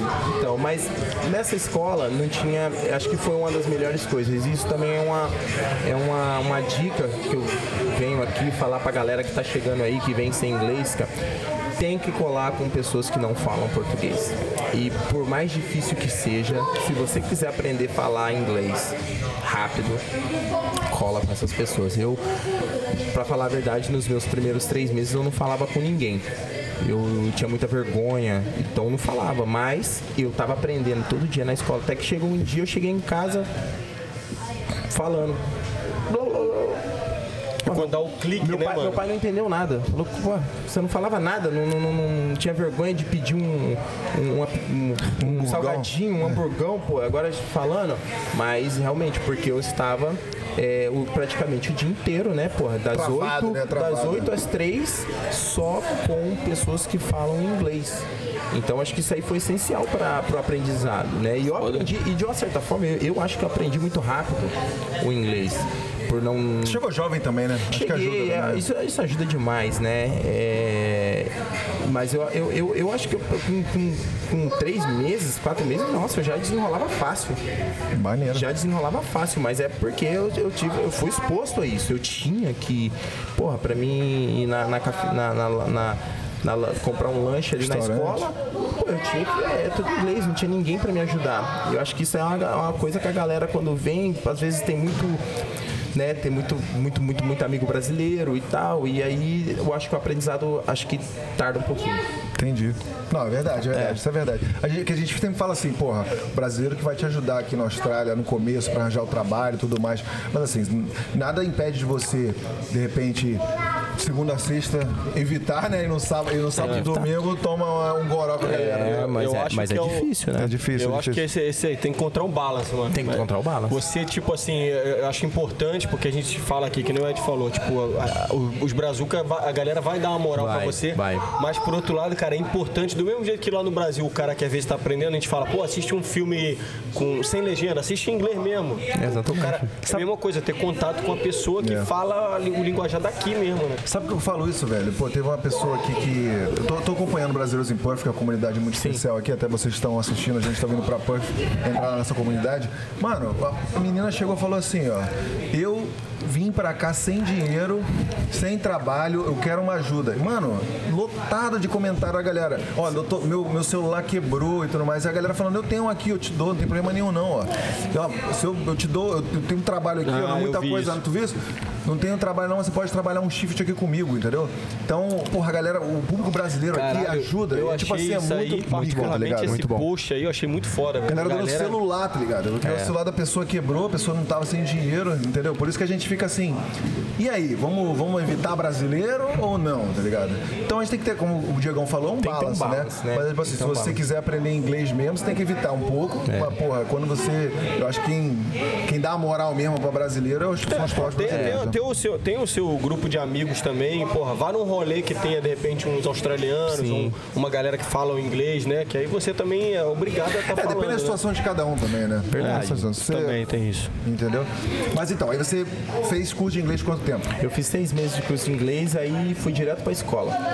Pra- De arquitetura? Eu fui pro. Não, fui pro. Caralho, já, já me Ele Não, não. ele gosta, pro- ele gosta, ele gosta, ele gosta. Não, pô, não sei. Eu fui pro high school, pô. Ah, é, pode crer, pode crer. esqueci. Não, é porque assim, não, eu vou entender, vou explicar o porquê. Porque a gente entrevista normalmente. Foi foda. Não, pô. Eu achei que tu lançou Não, de eu esqueci. Não, não, não. Aquele, Eu esqueci que ele chegou aqui novinho, pô. Sim, novinho já pô. tava com outra situação, né? Porque a gente, geralmente, a gente entrevista a galera que vem pra cá já formada do Brasil, chega aqui e faz um VET, né? Que é um sim. tipo um Senai, um curso técnico, ou faz uma faculdade. Você veio novo e teve essa oportunidade de fazer high school, né? Então é legal que você pode falar pra, pra gente a sua experiência no high school aqui. Sim, Você- sim. Você tem algum contato com a galera do Brasil que fez lá o ensino médio e com- fez a comparação? Como é que é aqui ou Cara, não, na verdade? poucos, poucos, mas assim, ainda tenho contato, acho que foi muito diferente, porque na realidade eu perdi um ano, né? Porque eu f- cheguei aqui, é, eu saí do Brasil, eu tava na oitava série. Aí cheguei aqui, acho que foi em setembro, eu fiz seis meses de inglês e já comecei no high school. Mas foi escola internacional ou foi? Foi, não, foi escola. Caraca, escola porra, mandou aí, velho. Escola não. Com australiano não mesmo. Pô, com australiano. Por isso que eu Porque falei tem pra isso também, você, não tem? Tem, tem, tem algumas escolas aqui que é pra estrangeiro. Isso. É, mas não é. essa porra? Tem, pô, tem, essa cara, diferenciação. tem. Pra estudante internacional. Pra né? estudante internacional. E Então, eu fui, eu fui nessa escola. E por isso que eu falei pra vocês que o aprendizado foi muito rápido. Porque, pô, não tinha escolha. É falar com os gringos ou não falar, pô. Top. Né? Então, aí eu fiz seis meses lá e depois eu fui pro, pro, pro high school aqui. E foi uma escola ano- pública? Foi escola pública. Eu fiz o ano 11 e o ano 12. Maneiro. Eu fiz o ano 11 e o ano 12. Isso aí é o ensino era- médio, né? Porque, porque, pra quem não sabe, a escola pública aqui paga também, né? Cara, Como é que tem foi o teu um- esquema? Tem um fizinho que você paga anual, é, que dava ali, eu acho que, pô, na merrequinha de 400, 400 dólares anual. Eu acho que era. né, É, acho que era. E, e era- na realidade, a minha escola era uma escola independente, que ele chama, né? Não E é... você já era residente. Aí na, eu já, na época eu já era residente, graças a Deus. É, E aí burocracia pra entrar não teve nenhuma. Não, não teve, porque na época, aqui na realidade, para você entrar nas escolas públicas aqui, você tem que estar naquela área. Ah, certo? E é. aí eu morava na, na área da escola e, pô, muito fácil. Você morava em Monlollen? Eu morava em, eu morava em Maylands na época. Maylands. Morava em Perto Maylands. ali. Então ali na, na área que eu morava, a Boas escola, escolas. as escolas são boas, né? Mas e, é, foi um super choque, cara. Foi um, foi um super choque de pra entrar assim, todo mundo de, de camisetinha de gola e pô, Tipo, é. de, de, tipo meio que Uniforme grava- do Harry Potter, né? gravatinha, cara, que tá maluco. Eu falei, Legal, isso é cara, É, porra, é o uniforme do Harry Potter. eu falava aqui que eu tô fazendo aqui, meu irmão. Porra, lá no, lá no Brasil, lá, porra, Malemar com a camisetinha Furadona. furadona, porra. Aí Pô, e uma coisa aqui, aqui Pô, tem, o, aí, tem cara. o, o ônibus escolar aqui? tem, pô, tem o ônibus escolar, pô. Tipo aquele dos filmes, né? Cara, pô, já foi um, um choque, foi no ônibus escolar, porque, pô, no ônibus escolar lá do Brasil, lá, pô, cara, é todo, todo cada dia era um- uma situação que acontecia, o nego roubava uma parada, era briga, era não sei o quê. Poxa, primeiro Furava- cheguei. furava o pneu, Pô, pô. furava o pneu. Cheguei, pô, primeiro dia pegando um ônibus escolar, irmão. Todo mundo sentadinho, com a mochilinha no colo, assim. eu, Ih, caralho. Mas não tinha aquele bagulho não, o novato lá pra trás, não? Ah, nada, nada, nada. De boa, não senta de- do meu lado, não? Não, muito de boa, muito de boa. Aquele amarelão clássico? Aquele amarelão clássico. Porra, mano. Cara, Mas é irado saber isso aí, cara. Seriamente, É. porque eu não, não tive contato com a A pessoa que gente veio aqui. tem o É contato. novo, que veio aqui pra fazer o high school, porra. Eu sou bem, bastante curioso, assim, do seu dia a dia lá. Sim, então, aí foi assim, foi um choque, porque eu achava que, pô, achava muito calmo as coisas, né? Na realidade, era muito, era muito tranquilo. É, você, pô, Não era nego jogando porra, bolinha de papel, pô, não tinha não, né? cara, não tinha, o, o recreio era muito tranquilo, o, o break... Jogava bafo, não? O Quem não jogou, né? Quem não jogou? Como é que era, tipo, tinha. brincadeiras assim? Como é que era? Cara, o pessoal brincadeira, a galera jogava Fury. Fury. Ó, Pô, ficava Fury. chutando a bola pro lado e pro outro. Cara, a bola, eu não entendi a bola porra oval, nenhuma, bola meu irmão. Eu falei, cara, que que esses malucos correndo atrás dessa bola aqui? Caralho, como é que é? Essa Como é bola- que faz um gol aí nessa porra? Cara, demorou pra mim aprender, hein? Bola quadrada do Kiko, porra. Caralho. Pô, a bola quicava de um lado, ia pro outro, ninguém sabia de nada, mas na- assim, no recreio, aqui a, a molecada era, era rugby e, e Fury. E. E Fury, é. Chegou a aprender assim, jogar Cara, um pouco? a gente na escola a gente fez, né? Tinha que aprender, né? Então aprendi um pouquinho das regras do, do, do rugby, do, do Fury. É, só curiosidade pra falar para os nossos seguidores aí, o pessoal que está assistindo a gente aqui, um dos esportes mais populares é o Fury, né? O futebol australiano, e é bem interessante. É um oval, assim, um estádio gigantesco. Eu fui a primeira vez há um mês atrás, foi legal pra caramba. Agradecer aqui o Blake, que me deu os ingressos. Obrigadão, Blake. Fui lá assistir, as, as regras são bastante diferentes, são 22 pessoas em cada time pra, por uma- aí, né? é uma correria, caralho. meu irmão. É, e quem, quem, quem, quem bate o lateral é o juiz. É o juiz, cara. Não, Porra, e é eu um vou contar uma parada louco, que eu tava, tava- um dia desse tava um francês e um australianão raiz trabalhando comigo, né? Aí acabou assim, os caras começaram a falar, pô, ia ter um jogo Brasil-Argentina aqui, né? Cancelaram e tal. Aí o maluco falou, ah, tá de boa, o francês, vai num jogo no Fúria aí, porra. Aí o, é bom que você não precisa entender que não tem regra nenhuma. Caralho, o australiano, australianão ficou puto. Ficou puto. Falou assim, que não tem regra o quê, mano? Tem mais regra que essa merda desse teu futebolzinho aí. Não, mas é interessante. Eu, eu, eu demorei uns 40 minutos assim pra entender as regras. mas Quando acabou entendi. o jogo. Quando acabou o É, jogo, quando acabou, entendi. quando tava saindo, eu falei, ah, agora eu entendi. Agora, Agora eu entendi, não, mas, é mas bastante era, interessante. era, porra, é um, correndo atrás de uma bola, meu irmão. Porra, você não entende. É difícil as, as regras de entender, mas aqui O que, que você sentia mais falta? Você lembra que você sentia mais falta do Brasil? Eu sei que é a família. Você Sim, contar a família, claro. Né? família. Eu acho que eu sentia muito Não, mas falta. é rouba, sem, sem, ser a família. Sim, eu acho que, que eu sentia falta aqui também, cara, os amigos. Porque eu era bem fechado assim com os meus amigos lá do Brasil. E, pô, pra chegar aqui, pô, primeiro Chegava abraçando todo mundo, não? Cara, é, eu era tipo assim, na, naquela época, porque na, na minha escola só tinha, tinha bastante italiano e Bastante a galera. Indiana. Não, indiana até que a gente tinha tanto na Asiático. escola. Tinha muito asiático. Chinês. E, mas só que a maioria era australiano, né? Ah, mas só que entendi. australiano com background. Ah, entendi. Então eu acho que eu acho que eu fui o primeiro brasileiro na escola. Então, tipo assim, todo mundo, caralho, um brasileiro. Porra, Nego via como um... Tirar foto, tirar uma pô, foto tirar com ele. e foto, os tal. caras queriam, pô, brasileiro, nossa, do Não, mas Brasil. eu, eu, eu- você, o Diego tá pensando, o Diego tá achando que eu tô zoando, mas, mano, no meu, na minha escola de inglês, Hum. os indianos lá, eles chamaram pra tirar foto. Tira foto aqui comigo. não, sei se é porque era, não sei porque era Ele é brasileiro, mas... famoso, pô. Então, é, então na, na escola a galera vinha, a galera chegava, nossa, você é do Brasil, nossa, onde que é o Brasil? A galera não sabia onde era o Brasil no mapa, porque, pô, se você for ver, a gente tá do outro lado, né, cara? A galera não sabia, então, tipo assim, pô, eu era uma espécie de. Não, e, e e você for ver essa parada que você falou, é interessante, mano, porque se você encontrar uns australianão raiz, o cara às vezes ele nem sabe que a gente fala português, mano. Exatamente. É, é, é uma coisa comum fala até. espanhol. Fala espanhol. Muita gente É. achava. Nossa, né, ficava puto, Até mano. porque o. Os caras chegavam, ola que tal pra mim. Graças. Tomar no cu, porra. Isso aí é Até um porque, clássico. até porque o espanhol é um pouco parecido com, com o italiano, né? E tinha muita, muitas crianças que falavam italiano, né? Então eles achavam, ah, você fala espanhol? Não, porra, fala.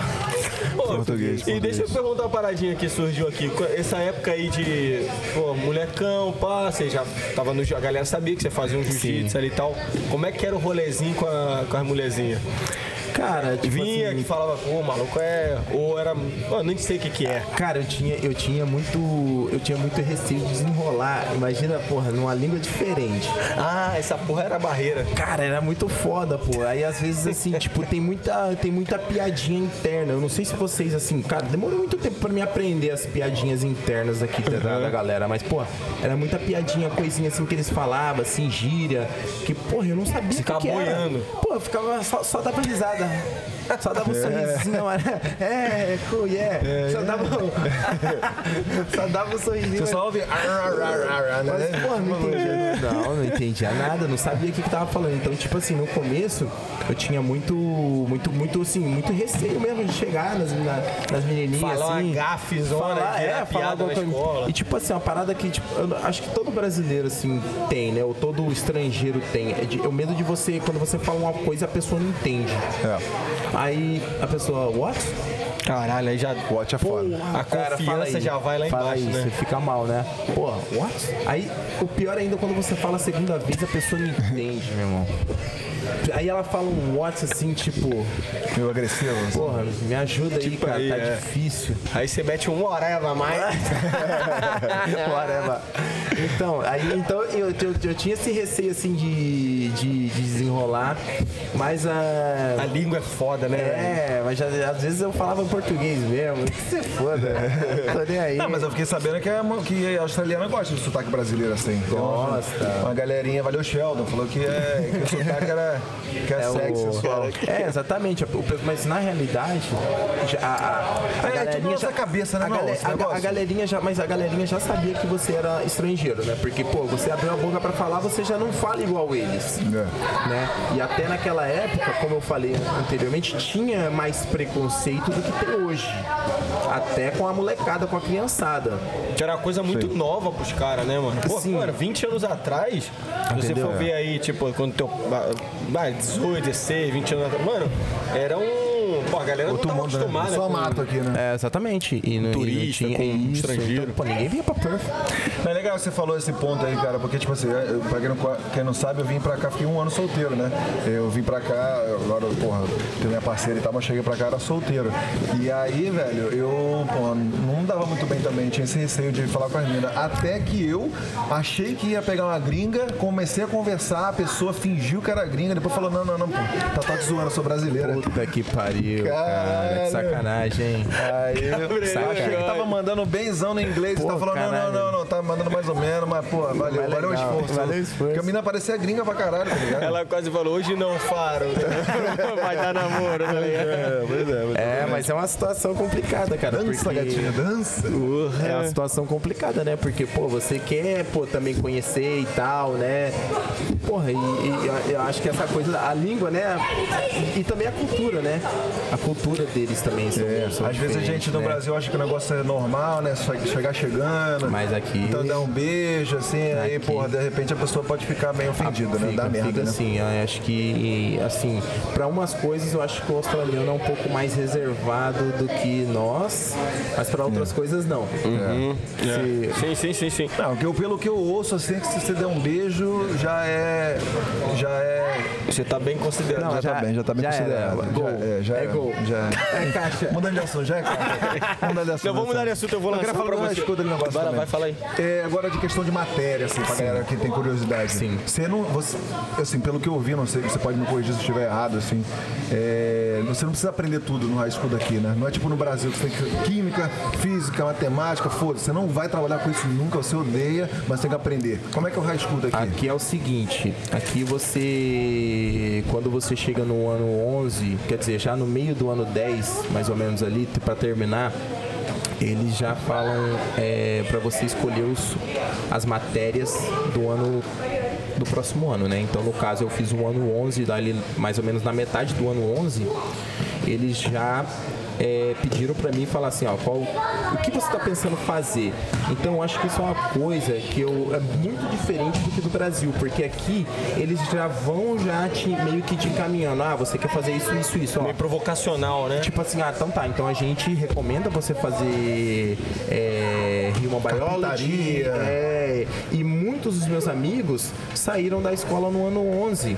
Tipo assim, pra fazer um apprenticeship, né? Ser aprendiz. Então tem muito disso. A galera nem termina Porque não precisa, né? é, Não precisa, né? Então tive muitos amigos meus que acabou o ano 11, ah, tô saindo, pá, não vou voltar mais.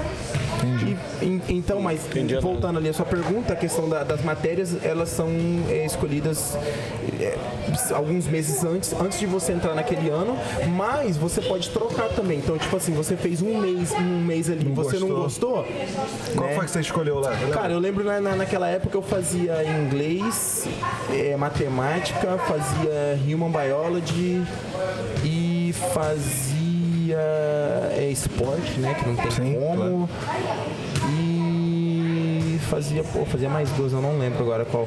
Mas Depois que acabou, você fez. Qual foi teu? Aí Você começou a que- treinar? Não, aí depois que acabou, cara, eu não. Eu realmente não sabia o que eu queria fazer, né? Então eu falei, pô, pra não ficar parado, aí eu fui pro TAFE. Eu fiz um ano de TAFE. Eu fui. TAFE, pra quem não conhece, é o Senai daqui É o Senai, da, né? da, da Austrália, né? Que você tem Isso. os cursos lá técnicos que você pode escolher e pode ir lá. Aí eu fiz um diploma em marketing, né? E Esqueceu a arquitetura? não, esqueci, né? Esqueci, porque já, já, já tinha mudado Já né, a mente. Na realidade, eu só fiz alguma coisa só por, fazer, pô. por fazer, né? Pra ficar de-. Isso, né? E depois eu eu fui pra faculdade, eu fui lá pra, pro ICU fazer recursos humanos. Caralho. Que é uma parada que também que eu falei que eu nunca vou trabalhar, mas sempre só queria correr atrás do papel, né? Só pra dizer que fiz alguma coisa. Mas é. Chegou a fe- Eu fechar? acho que. Não, não, não, não, não Desistiu no terminei. É, é, até porque naquela época eu tinha o quê? Meus 21 anos e foi quando meu filho nasceu. Ah. Aí. Pô, Foi pai novo. Eu tive que dar uma prioridades a algumas coisas. é, Você trabalhava com o quê aí? Olha, naquela época eu já dava aula, eu dava aula professor de jiu-jitsu, eu trabalhava na Optus, na companhia telefônica. Pô, irado, cara. E aí, quando ele nasceu, né, que aí eu falei, pô, agora eu tenho que correr atrás mesmo. Eu comecei a trabalhar numa padaria. Eu trabalhava, trabalhei na padaria também. Fazia o pão? Eu fazia o pão, exatamente. Que irado, então, cara. então eu tinha três, naquela época eu tinha três trabalhos, né? A minha a minha ex, né, mãe do Thiago, ela é, não trabalhava, né? Cuidava do. Cuidava e eu ralava o dia inteiro e sobrava energia ainda pra Treinar. Pra, pra treinar. Na realidade eu dava aula. Eu tirei um ano de jiu-jitsu naquela época. Foi essa. Até se estabelecer e tal, e eu tirei um ano. Tirou, de, com- de competição. De competição. Ah, de entendi. Você só competição. dava É, aula, mas Isso, competição. foi um ano que realmente eu não competi. Sabático, assim. E foi, e foi muito, assim, muito chato, porque foi é, o ano que eu peguei a minha faixa preta. Entendeu? Então, tipo assim, eu tava louco ali pra competir, pra, né, pra mostrar tudo que eu tenho, né, pro mundo. E, tipo assim, mas eu falei, cara, prioridade é prioridade, meu menino tava ali. Irado. Então eu tive que abrir, abrir mão. E, e, porra, e fazendo um paralelo aí, que o Ed gosta, né? Sempre fazer um paralelinho assim, né? É. Na época lá que você teve que, pô, você tinha três trampos, e hoje em dia, isso tem o quê? Tem mais ou menos 10 anos, né? Sim, mais ou menos, é. Um cara, hoje em dia, um cara consegue se manter sendo, lu- sendo professor ou sendo lutador, o cara consegue se manter só com jiu-jitsu aqui? Ou é difícil? Como é que é isso aí? É, é um pouco complicado. É um pouco complicado. Mas você, você tá falando de ser professor ou de ser atleta? É, o cara tentar, tá tudo Tentar relacionado viver do ao jiu-jitsu. é, viver do jiu-jitsu. dá, dá. O cara consegue viver do jiu-jitsu. Hoje em dia, muito mais do que antigamente, né? Porque antigamente o, o esporte não estava onde está hoje. É, então, hoje, hoje em dia dá sim. Hoje em dia você consegue, você consegue dar as suas aulas particulares, você tem patrocinadores. É claro que a gente tá falando de, porra, cara que sabe de jiu-jitsu, faixa pretona lá, né? O cara Maluco que, brabo. porra, maluco brabo. Maluco brabo, Não é. um sedentário que sentaram vendo Faustão o dia inteiro, porra. Vim pra cá viver de jiu-jitsu. Tá falando de um cara que, Não, porra. sim, se o cara tiver disposição para trabalhar aqui na Austrália, como nós falamos, né? Aqui é o país das Das oportunidades, né? Então aqui tem lugar para todo mundo. Com quantos anos você, rela- você realizou, não, como é que fala? Você se tocou assim que, porra, é aqui mesmo que eu vou, eu vou viver de jiu-jitsu e vai ser isso que eu vou fazer pro resto da vida. Sim, eu acho que foi quando eu entrei de parceiro com meu pai aqui no business. Ah, É, foi porque até então eu só dava aula, né? Porque naquela época meu pai tinha outro parceiro, né? Que comandava aqui a academia. E aí eu acho que foi quando, né? é, eu entrei na sociedade. Foi aí que eu falei assim, não, realmente. Aí eu deixei os outros trampos e falei, não, vou focar só nisso. Vou competir, vou lutar e vou, cara, dar o meu melhor, vou seguir. Ou vai com ou racha. É, o vai ou racha. Eu falei assim, cara, eu vou tentar, entendeu? Eu vou tentar. E. E aí, dando certo. então, até agora, graças a Deus, tá dando certo. Você é um maluco, você é, é brabo, você é pica. Eu quero saber de você. Ele ficou assim, ó. Sim, sim. Você, né? Não, não, não, não. Até agora você não tá errado. Não, faz a É, não, não, pergunta é aí. Eu quero saber de você, assim, uma, fala pra gente aí uma vitória aí que, que você falou assim, caralho, esse maluco que eu ganhei aqui, você ficou, você se sentiu grande. Tem, tem um, um cara desse? Uma, uma vitória. Um maluco que você ganhou, que você se sentiu grande ali? Eu lá com 9 anos, pô, eu peguei o cara, o cara já vi que eu era foda, o resto é tudo baba. Não, acho que foi uma luta que eu fiz no, no Abu Dhabi, no World Pro. É, eu lutei contra um, um cara brabíssimo, brabi- brabíssimo, Clark, Clark Grace. E. O poxa, nome do maluco. é, Poxa, eu acho que foi uma luta assim. É brasileiro? Ele é brasileiro, é. Porra, esse sobrenome aí. É, e, e foi uma luta que, porra, eu era o underdog total. É, na realidade, eu acho que a maioria das minhas lutas eu sou underdog, né? Porque, pô, vem da Austrália, vem de Perth, e, né? Às vezes, assim, a galera não conhece, a galera tá mais focada ali nos Estados Unidos e Brasil. Então... Ninguém espera, tem um maluco pica. Aí eu acho que eu também surpreendi ele, também acho que ele não esperava. Começou a luta, já deu um calor nele.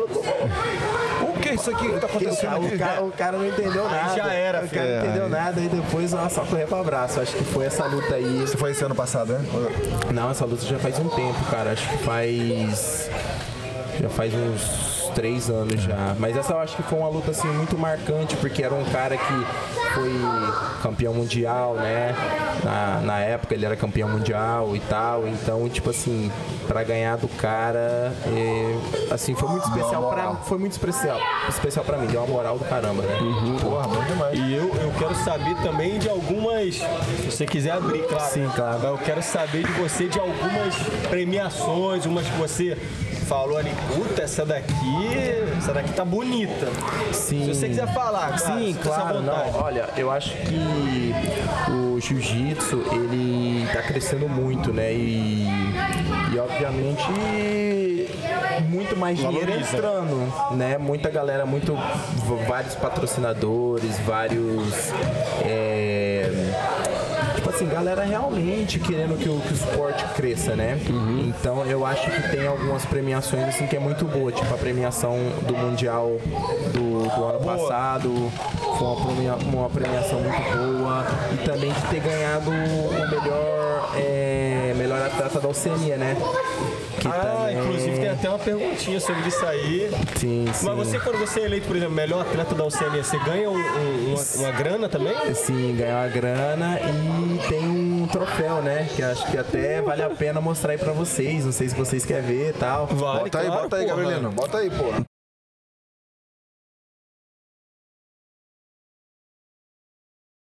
Pera aí.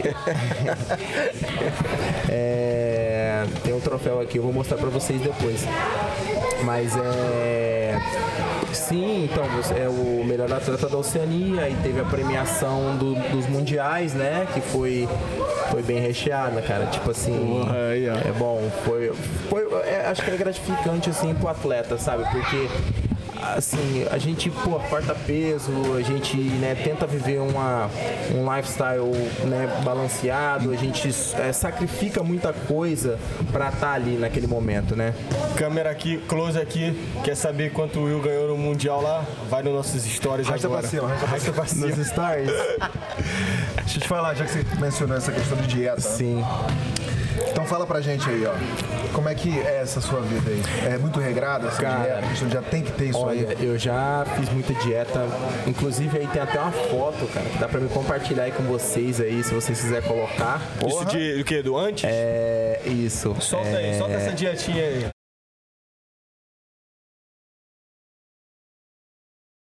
É uma. É, é, um tu era pouco- pançudo? É um pouco. Não, Ou é magrão?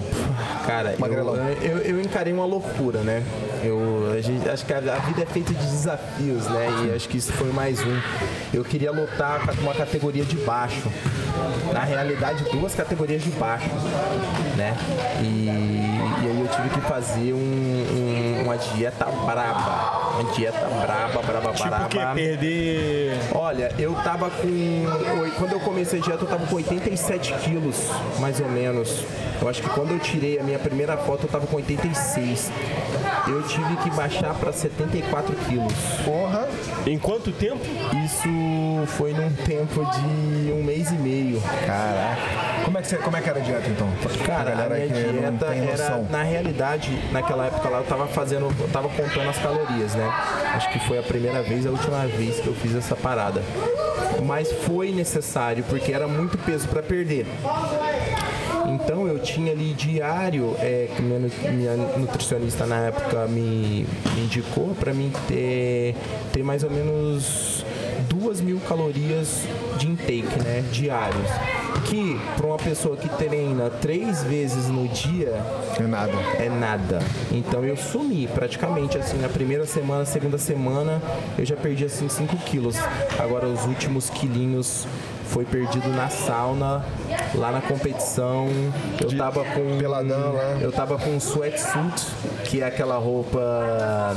É, Suar? equivo- Isso que te ajuda você fazer você suar dentro, com essa roupa dentro da sauna. Caralho, hein? Cara, foi uma das experiências mais loucas. Eu lembro que quando eu bati o peso, cara, eu chorei de, de alegria e de dor. Porque. Alívio, né, mano? De alívio, mas a minha dieta era muito. Era muito. Era Era o quê? Só, Olha, só na- alface? Cara, na realidade, é, eu troquei o arroz por couve-flor, aquela couve-flor ralada, né, que parece um arroz, então eu refogava com, com alho e cebola, aquilo ali era meu arroz. Então eu cortei muito carboidrato é, e carne só, eu comia pouca carne vermelha, mais peixe e frango. Então isso aí foi uma dieta que eu fiz assim, e muitos vegetais, comia vege- bastante vegetais, mas pô, o cara que tá treinando firme, cara, Vegetar fazendo nada, né? Não, não dá, cara. Eu acho que isso aí foi meio uma loucura, né? Mas Você acompanhou essa polêmica aí do Charles do Bronx aí, pô? acompanhei, cara, eu acompanhei e eu realmente eu sei porque eu já passei por isso. Eu já passei de chegar numa competição e ter pesado em duas balanças e tá, no, a- é, e tá abaixo do peso e chegar na competição e estar acima do peso.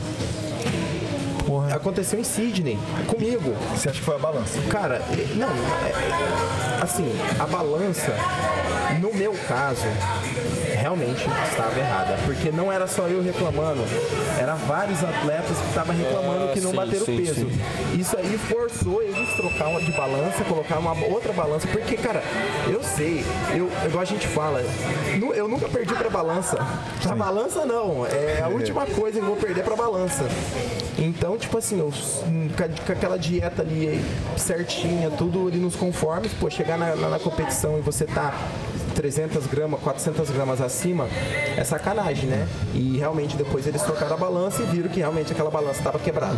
Puta que E, pariu. mas infelizmente no, no- caso do Charles, Não rolou.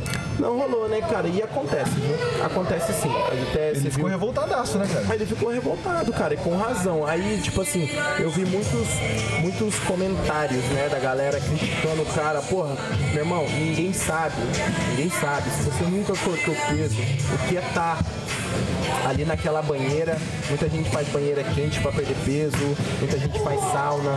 Ninguém... Banheira quente? É que é Banheira essa da quente, banheira essa quente aí, aí? você já viu falar dessa aí? Essa aí é a banheira quente é Água seguinte, fervendo? Como é que é? água fervendo, aí você pega e coloca ali os seus sais naturais, certo? Sais naturais e aí você coloca também para ajudar a manter a temperatura da água na banheira, para a temperatura não abaixar, você coloca álcool líquido.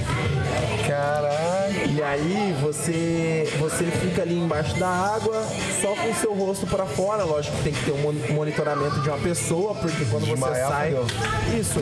E e, e esse, esse, na realidade, é o meu método preferido. É o método da banheira, porque eu, eu acho que é um método que desgasta menos. É, Saunão. Sauna, eu acho que a sauna, a sauna você fica podre, cara.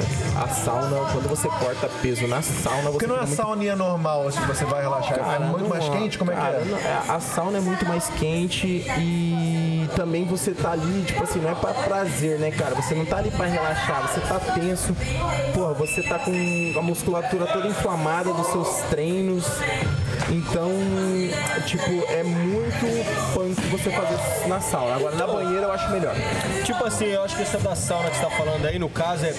Sei lá, posso estar viajando, você me fala aí. Sabe quando você tá cansadão, você vai ter um dia longo pra caralho, você deita pra dormir, você fala, eu tenho que dormir, tenho que dormir, tenho que dormir, eu tenho que descansar. Você não acaba não descansando. Na sauna você fica com esse bagulho psicológico, Exatamente, tipo assim, eu tenho que perder peso. eu tenho que perder peso, eu Tem tenho que perder peso, tem que perder peso. E quanto mais estressado você tá, mais demora pra você perder peso. E. Verdade, demora mesmo. Demora normalmente você fala assim, então a galera, voltando lá pro assunto do Charles, a galera lá criticando o cara, falando, "Ô, porra, não, porra, era 200, 300 gramas. Cara, o cara pra chegar ali, ele já já lutou Ainda muito, mais um ele já nível assim, né, ele velho? já ele já já passou por um perrengue ali pra chegar no, no peso ali. Agora o cara pra tirar 200, 300 gramas foda, meu irmão. Não é fácil. Então o neguinho ali criticando realmente não sabe o que é o, que- o é estar ali naquela posição. Lógico, o cara é um profissional. Sim, pode ser que a balança estava errada. Tipo assim, pô, ele conferiu. O cara é um profissional. Ele não ia chegar na pesagem Acima do peso. acima do peso, entendeu? Tipo assim. Só pra criticar é muito fácil, né? O que mais É, tem hoje em dia é Tipo assim, porra. muita gente que, que já fez isso. Mas isso, cara, você vê que os caras chegam um quilo, dois quilos acima. Os caras ligaram, foda-se. Eu assim, foda-se, eu vou chegar lá, eu tô acima do peso mesmo, vou perder parte da minha bolsa e foda-se. Mas, pô, o cara che chegar 200 gramas acima, Pô, mas o cara vai pegar coisa. de novo agora e vai ser, vai ser uma conquista ainda maior. Vai, vai ser Tá sim, provando. cara, vai é ser top. sim. Eu acho que ele é um, ele é um, um excelente lutador e levando jiu-jitsu, cara, ele, ele também tá levando jiu-jitsu pra cima, né? É, porque ele, acho que o, o- mais importante que a galera não fala tanto é que ele conseguiu adaptar o jiu-jitsu pro MMA de uma forma que poucos conseguiram fazer. Sabe? Porque é difícil. Quando você toma o primeiro porradão na cara, a, a galera fala: você é um faixa preta. Você tomou a primeira bomba na cara, você vira um faixa marrom. Tomou a segunda, você vira um faixa roxa. Daqui tudo psicológico, né? Daqui a pouco você vira faixa branca. Entendeu? Você perde todo o técnico. Exatamente. Pro cara ter esse controle controle que ele tem realmente é impressionante, é de tirar o chapéu. Então vamos foda fazer aqui demais. um resumo ali. No momento, quantos anos você tem profissionalmente? Olha, de jiu-jitsu, vamos dizer quando, quanto tempo de jiu-jitsu, né? Desde os, nove, desde os nove, do- nove anos, eu tô com 31 agora, então 22, 22 aninhos aí. E quanto tempo até a faixa preta? Olha, é, na realidade eu demorei um pouco mais, né? Porque como eu falei, eu fui de criança, todas as faixas, depois sim, peguei sim, azul, então eu, eu demorei mais do que a pessoa normal. Acho que eu demorei 12, 12 anos. 12 anos. Mas inclusive, mas em compensação você pegou toda a formação nos Toda a mínimo formação. as faixas, toda a co- coloração de faixas ali. Todas, eu peguei todas as faixas. E você precisa ser faixa preta para dar aula? Olha, na realidade, hoje em dia tem muita gente que não é faixa preta e dá aula. É, acredito, eu não acredito que você que seja que é preciso você faixa preta. Eu acredito que você tem que ter o conhecimento para você ensinar, para você vender um produto, você tem que ter o conhecimento. Se você não tem o conhecimento, você não, não tem direito de você estar vendendo aquele produto, tá vendendo uma aula de jiu-jitsu. Faixa roxa, faixa marrom, que, Mas que você não acha que seria que é o certo? Eu, eu sinceramente, eu não, não sou muito de acordo. Eu acho É que tipo estagiário dando aula é, na tipo estagiário universidade. dando aula. Eu acho que tem situações e situações. Tipo assim, tem, de- teve casos de pessoa mora numa cidadezinha do nada que não tem nem ninguém aí dá pra entender. é um né? caso, entendeu? Sim. Agora, tipo assim, você mora numa cidade grande, você tem vários, várias fontes ali que você pode pegar e, e aprender. Então, eu acho que o, que o correto é se você mora num lugar que tem né, essa possibilidade, acho que é, é, é bom você ser um faixa preta, pra você poder dar aula. Agora, esses 22 anos aí que você tá no esporte, você falou da, da vitória, né? Só que tá marcado. Agora, qual foi a pior derrota? Isso teve algum, alguma vez que você se machucou feio? Você pode contar Sim, pra galera? eu já, já me machuquei, já me machuquei várias vezes. Eu acho que o lutador é, essa é uma das coisas ruim, ruins do, do esporte, porque quando você se machuca, é, cara, você tem que voltar pra sua academia, você tem que dar aula, você tem que tocar o seu business, entendeu? E acho que isso é uma coisa que ninguém vê. A galera vê quando você tá ali no pódio, primeiro, segundo e terceiro. Mas eu acho que quando você é machucado, quando você tem uma lesão, quando você tem uma, uma parada que te impede de fazer o que você. o, o seu ganha-pão, eu acho que isso aí é, é- é preocupante. Eu já tive algumas lesões assim, graças a Deus, acho que. Graças a Deus eu, eu tinha um time né, é, que, que me ajudou muito. A minha última lesão foi uma lesão no meu pescoço, que é um lugar muito delicado. O pescoço é foda, né? É, cara, eu acho que isso aí foi uma das, das piores lesões que eu tive, porque me deixou parado um bom tempo, né? E, Aí cara, você perde, pô, massa muscular, né? perdi, perde técnica. tudo. É, uma lesão muito, muito séria, né? É uma, uma, uma hé- hé- hérniazinha de disco, mas foi num lugar muito chato, que é aqui em cima no pescoço, aqui na base do pescoço. E isso pra gente que faz jiu-jitsu, a gente sempre tá de ponta cabeça, sempre, né?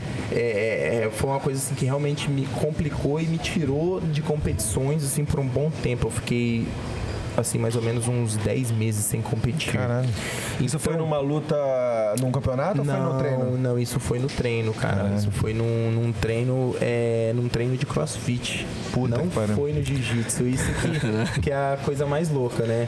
Então, tipo assim, ó. é- é- e, e foi também, né? A, a questão do, do, do, tem- do time, né? Que aconteceu. Porque eu tinha. Eu fui para os Estados Unidos, aí competi nos Estados Unidos, é, lutei o Mundial, fiquei em terceiro no Mundial, é, voltei para Austrália.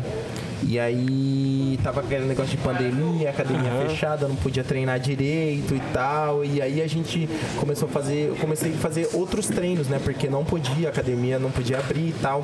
E eu comecei a fazer outros treinos. E foi numa dessa aí que aconteceu essa lesão seríssima e que realmente me tirou do- dos treinos de abril até Até janeiro, Ah, não, fevereiro. não, me tirou, me tirou até nove- é, é, final de outubro, que eu tive um desafio ali em Adelaide. Eu fui pra lá, cara, tipo assim, foi a minha primeira competição de volta, eu tava muito nervoso, com medo do pescoço, não deu bom, mas acho que foi uma vitória, foi uma derrota assim muito importante pra mim. Por quê? Porque com essa derrota academia, eu vi, ó, o pescoço tá bem, foi um teste. E foi nessa aí que eu fui pra Abu Dhabi e conquistei lá o Mundial. Então, da, Acontece, né? da, da, da, da lesão, Você acha que é, essa sua lesão foi porque estava tenso? cara, essa lesão acho que foi por falta assim, tava muito frio, não tava treinando, Não deve ter usado a técnica não usei a correta e técnica direito, aí aconteceu. E aí só piorou, cara. E foi cada mês ia piorando. Eu falei, caralho, essa porra não melhora, sabe? Pô, piorando, piorando, piorando. Fui em vários vídeos. É, fiz de tudo, irmão. A grana que eu gastei com, com- com fisioterapia e, e massagem, tudo que você pensar, cara. Raio-X, é, Que é caro pra caralho aqui. né? muito caro. É muito caro, entendeu? Então, então mesmo com tendo o. o como é que chama aqui? O. o Plano de saúde. plano de saúde, né? Mesmo tendo plano de saúde, mesmo assim ficou muito caro. Então. O plano de saúde aqui não é igual no Brasil, né? No Brasil, na verdade, você paga uma mensalidade caríssima, mas você tá coberto pra caralho, né? Tá Tá coberto. Aqui né? você tem que pagar um pouquinho. Aqui você paga pouco, É. mas aí você cobre pouco Mas pra você ter uma noção, cara, eu usei tanto que venceu Tipo assim, eu não tinha mais sessão de fisioterapia, cara. Caraca, eu tinha que pagar integral. Tinha que pagar integral. Pô, toda vez que eu ia na fisioterapeuta era 100 pila. Caraca. Aí, mas, cara, era o que ajudava hein? e eu praticamente fiquei esse período do inverno inteirinho é, só dando aula, sem treinar. E aí rolou esse desafio, eu falei, cara, eu quero encarar, eu quero voltar, eu preciso voltar. E aí foi nisso aí que eu voltei. Mas essa aí é uma derrota que você falou que, porra, tá, tá incluída aí no- na história. Cara, Teve uma que doeu? Sim, cara, tipo. Olha, eu perdi uma vez aqui na Austrália mesmo. E, e foi assim, uma, e foi uma forma muito. Porque eu treinei tanto, cara. Me preparei, cara. Treinei, treinei, treinei. E, cara, num vacilo, o cara me pegou na chave de joelho. Puta, né? E deu um estalão no meu joelho. Um, um vacilo de um segundo, de menos de um segundo. Então essa, essa foi muito triste, sabe? Porque. Tava muito Tu preparado. tava confiante também, ah, né? cara, eu ia pra ganhar, cara. Eu tava ali pra ganhar e tava valendo também uma premiação muito boa. E tipo assim, porra, peguei o cara, o cara muito bom e vacilou, já era. A gente disse assim. Mas aí nada, não te desmotivou nada, né? Não, jamais. Eu acho que nenhuma derrota nunca me desmotivou, sabe? Eu acho que, assim, eu sei, a- às vezes as pessoas podem até pensar que é um, pouco- um pouco de clichê, né? De você falar que, porra, é, ah, é perdeu. Não, ah, perder, perder é, é, é bom, Aprendizado. é aprendizado e tal, cara, mas de verdade. Acho que todas as vezes. Nunca perdi, eu aprendi. É, é, é Mete essa. foda, cara. Eu, eu não consigo botar essa no Instagram. Eu não botar, velho. Eu, não Ah, isso, é uma frase normal hoje em dia? É, eu odeio essa porra, velho. É tipo gratiluz, não? Pô, o cara. Não, é tipo garantido. Você tá acompanhando o cara, aí tá lá, pum, o cara maluco tá amassando. Sei lá, qualquer esporte, né? Vai, quarta de final. Você, aí chega na final, é melhor você não ver nenhuma foto, você fala, pô, o maluco perdeu, deve estar puto, do que tá lá. Então, galera, foi uma long journey. Tava mano. Tipo, eu nunca é venci, eu só dei aula, tipo porra dessa. Não, eu, eu não, eu não perdi. Então, não perdi, aprendi. Então Aprendi, seria, eu aprendi. nunca ganhei, dei aula. Ou menos assim, Ou né? tomei uma. tomei um sacode. Então, tipo assim, essa, essa eu, eu sou daquelas pessoas que fica puto. Eu fico puto mesmo, Já mas teve a tipo, revanche já? Hã? Já teve a revanche já? Cara, eu vou falar pra você que tipo, teve uma revanche agora em Abu Dhabi. É, uma, derrota triste também. Essa daí foi triste porque eu perdi. O, ju- o ju- o juiz me ganhou de mim, né? Vamos dizer assim, né? entendi. E foi- isso, foi no- isso, foi, VAR. isso, isso foi numa competição na Rússia, no Mundial. Na Rússia que eu lutei. E esse cara também tava ganhando tudo. O cara tava atropelando geral. E, putz, caí com o cara de primeira luta, né? Tipo, porra, já vou cair com esse cara. Enfim, porradaria, porradaria, porradaria. No final, ponto pra cá, ponto pra lá, não sei o que. Tá, tá, tá, no final, bum, levanta a mão do cara. E tipo assim, cara, primeira luta, porra, cara. Então, aí eu tava com essa entalada aqui. Aí, na- no Mundial agora, a gente bateu, de, deu, é, lutou de novo e graças a Deus, dessa vez deu bom, eu consegui levar essa vitória pra casa. Não foi na final, não, né? Ah, essa daí foi na, foi na semifinal. É. Revanchezinha Não, básica. revanchezinho não, é, não tem gosto melhor, né? E, e, tipo assim, o cara é gente boa, a gente troca uma ideia e tal, o cara é gente boa, o cara é campeão mundial também, Caixa grossa. muito, muito bravo, Ô, mano, eu queria mundial. perguntar pra você, que, que outra nacionalidade que é pica no jiu-jitsu? No jiu-jitsu hoje em dia, eu acho que o americano, cara, o americano. O americano tá eles- bem pra O caralho. japonês ficou um pouquinho pra trás, Eles né? são. Cara, os japoneses ficaram um pouco pra trás. Agora, no momento, japonês, assim, bom, bom mesmo, é, eles são do peso galo. Tem um japonês de peso galo muito bom. É, Mais levezão, Mais leve, é. Mas eu acho que os americanos são muito dedicados, né? E eu acho É, que tem assim, essa cultura, né, de Tem ganhar, essa cultura de ganhar. O americano não gosta de perder. Então, tipo assim, eles, eles agora. Tem muito, tem americano. Deixa eu fazer uma pergunta. Você comentou aí dessa viagem né, da, da Rússia. Agora eu fiquei curioso, assim, quais, quais países o jiu-jitsu proporcionou você conhecer? Nossa, ó, já conheci bastante país, viu? Ó, já fui, fui pra Ucrânia, eu fui pra Rússia, é, Bons, bons países aqui, por mencionar né? é, Ucrânia dei muito seminário lá, dei muita aula, é, galera lá é casca grossa também, dura. Na Rússia, já fui para os Estados Unidos, é, eu tive pra, pra Abu Dhabi, Dubai, Japão, já fui pro Japão duas vezes com jiu-jitsu, fui pra Nova Zelândia, conheci a Austrália inteirinha, já fui até pra Tasmânia pra lutar. É, Esse é tudo, a maioria das vezes ou todas as vezes patrocinado.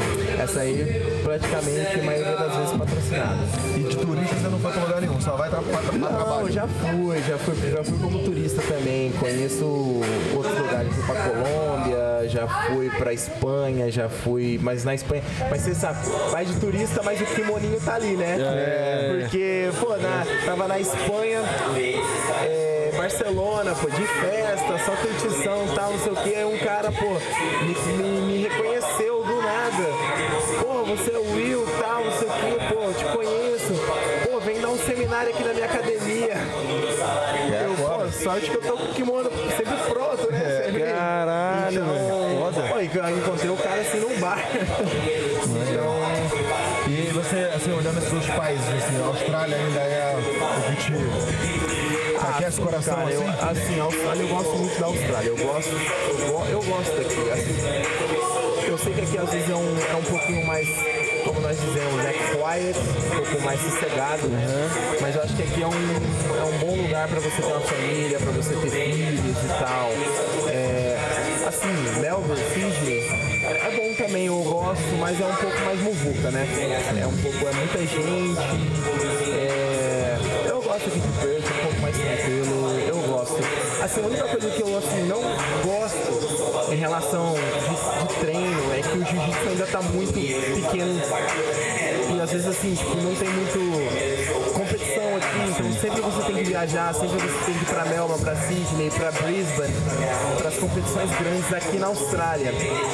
Então acho que Tem um competidor de alto nível que faça. nem só não é questão de ter competidor, mas de ter competição, de alto nível. Perth. Eu acho que Perth a gente tinha que ter mais competição de alto mais amadora? Porque tem, porque tem gente boa aqui, sabe? Tem muitos atletas bons que saem aqui de Perth. E, poxa, a gente, nós deveríamos ter competições grandes, né? E infelizmente não temos. Então o lutador, o atleta de Perth que quer conquistar o mundo, vai ter que sair daqui, vai ter que lutar, vai ter que, ir vai ter que ir pra Melbourne,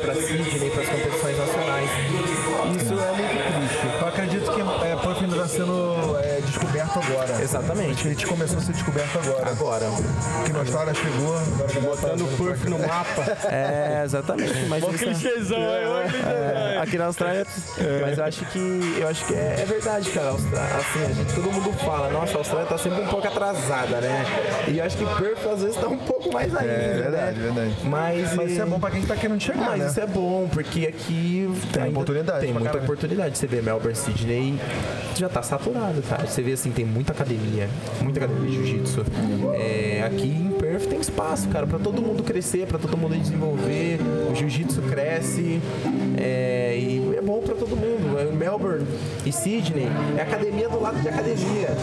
Entendeu? Tem muita, muita galera que vai, que abre academia e tal. E Mas é bom falar que aqui também tem muita academia, né? não, aqui também tem muita. Aqui tem muito, mas eu acho que é porque a cidade é tão espalhada, né? A cidade aqui Perth é muito espalhada. E eu acho que Não, se aqui tem muito, imagina lá, né? Se você tá falando que aqui tem oportunidade Sim, lá em. Sydney tem muita, porque lá deve ter pra Sim, lá caralho. tem né? muita academia, lá tem muita, muita academia. O jiu-jitsu está bem desenvolvido lá em Melbourne. Aqui em Perth a gente ainda tá. Mas tá chegando, vai chegar. A gente vai chegar sim. Entrar nesse, voltando nessa questão aí de jiu-jitsu, né? É, você falou que você chegou aqui e foi muito bem recebido, né? A questão do jiu-jitsu, até o seu pai foi um dos é, que trouxeram essa arte pra cá, os pioneiros e tal. É, você acha que no momento a- esse respeito aumentou, mudou? Como é que tá? Tá o mesmo? Como é que tá sendo é, visualizado o jiu-jitsu na cultura aqui australiana e com as outras nacionalidades, de uma maneira geral, né? O jiu-jitsu cresceu muito. É, o jiu-jitsu se desenvolveu de uma forma incrível, acho que como um esporte né, brasileiro, tá aqui na Austrália, ainda mais tá aqui em Perth, que é um lugar né, tão isolado, acho que o respeito só aumentou. Só aumentou desde que começamos aqui com a academia, é, o respeito da galera, o comprometimento da galera com o jiu-jitsu só aumentou. É, Pra é bom quem, esporte, né? E pra quem é teu fã, temos alguma possibilidade de a gente ver no MMA, um UFC, num Bellator, alguma coisa assim Cara, ou não? olha, eu já, eu já fiz MMA, eu já fiz duas lutas no MMA, né? E fala, jiu-jitsu salva. É, realmente, jiu-jitsu salvou, porque... Mas foi na época que eu não tinha noção nenhuma, não sabia dar um soco. E naquela loucura, sabe? Na- na- na- no boom do Anderson Silva. Vou sair na porrada também. O negócio. É escroto. o negócio é tenso, sabe? Então. Mas é. Eu acho que por agora, não, cara. Eu quero focar na, na, na- na academia, quero focar no jiu-jitsu. Tem alguns títulos aí que eu quero conquistar, né? Então acho que o foco agora é o jiu-jitsu, as as academias. Tem uma idade limite, assim? De? Uma idade limite, assim? Se você quiser ir pro MMA, sei lá. Ah, cara, Você tá com 31, vê, você tem uma idade assim que fala, porra, agora Cara, não dá mais. é, eu acho que se eu fosse, pra- se fosse pra tinha que ser mais ou menos agora, né? Mas você vê, mas tem uma galera aí, você vê a galera campeã, tal, com, Porra, o. Como é que é o nome daquele cara no Globo? Pô, Glava Teixeira, pô. 36, né? 40, sei lá. É, tá quase. Tá, Qua- tá, tá beirando aí os 40, cara. Campeão, Mas você vê, né? O Anderson Silva lutou até os seus 41, né? 40 também, né? Cara, mas vou falar um bagulho. Pô, vocês aí que fãs do MMA, não sei se você vai concordar comigo, de repente eu sou um idiota, tá ligado? Mas, mano, ele ficou muito tempo campeão. Mas os oponentes dele não eram os melhores. Você concorda, você acha que eu tô Olha, falando eu acho, merda? não, eu acho que ele teve uma... Você tá falando mesmo. Não, não, não, falar, não, pode não, falar, não, não. Eu acho que você tem razão.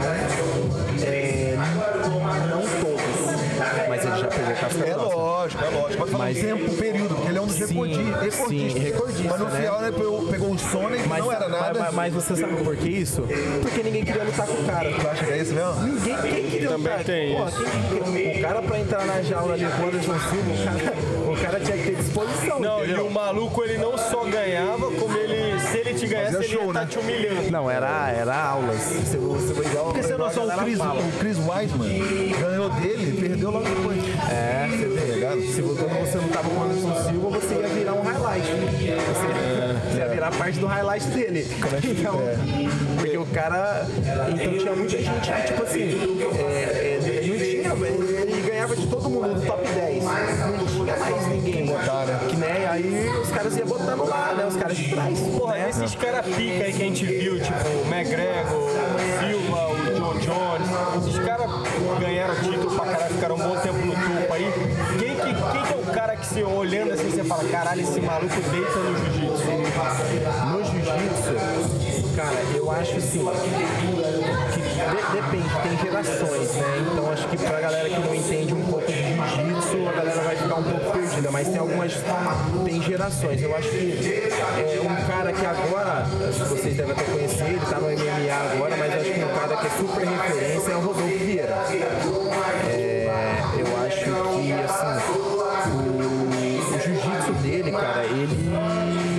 Afiado, ele afiado. atropelava. Ele atropelava.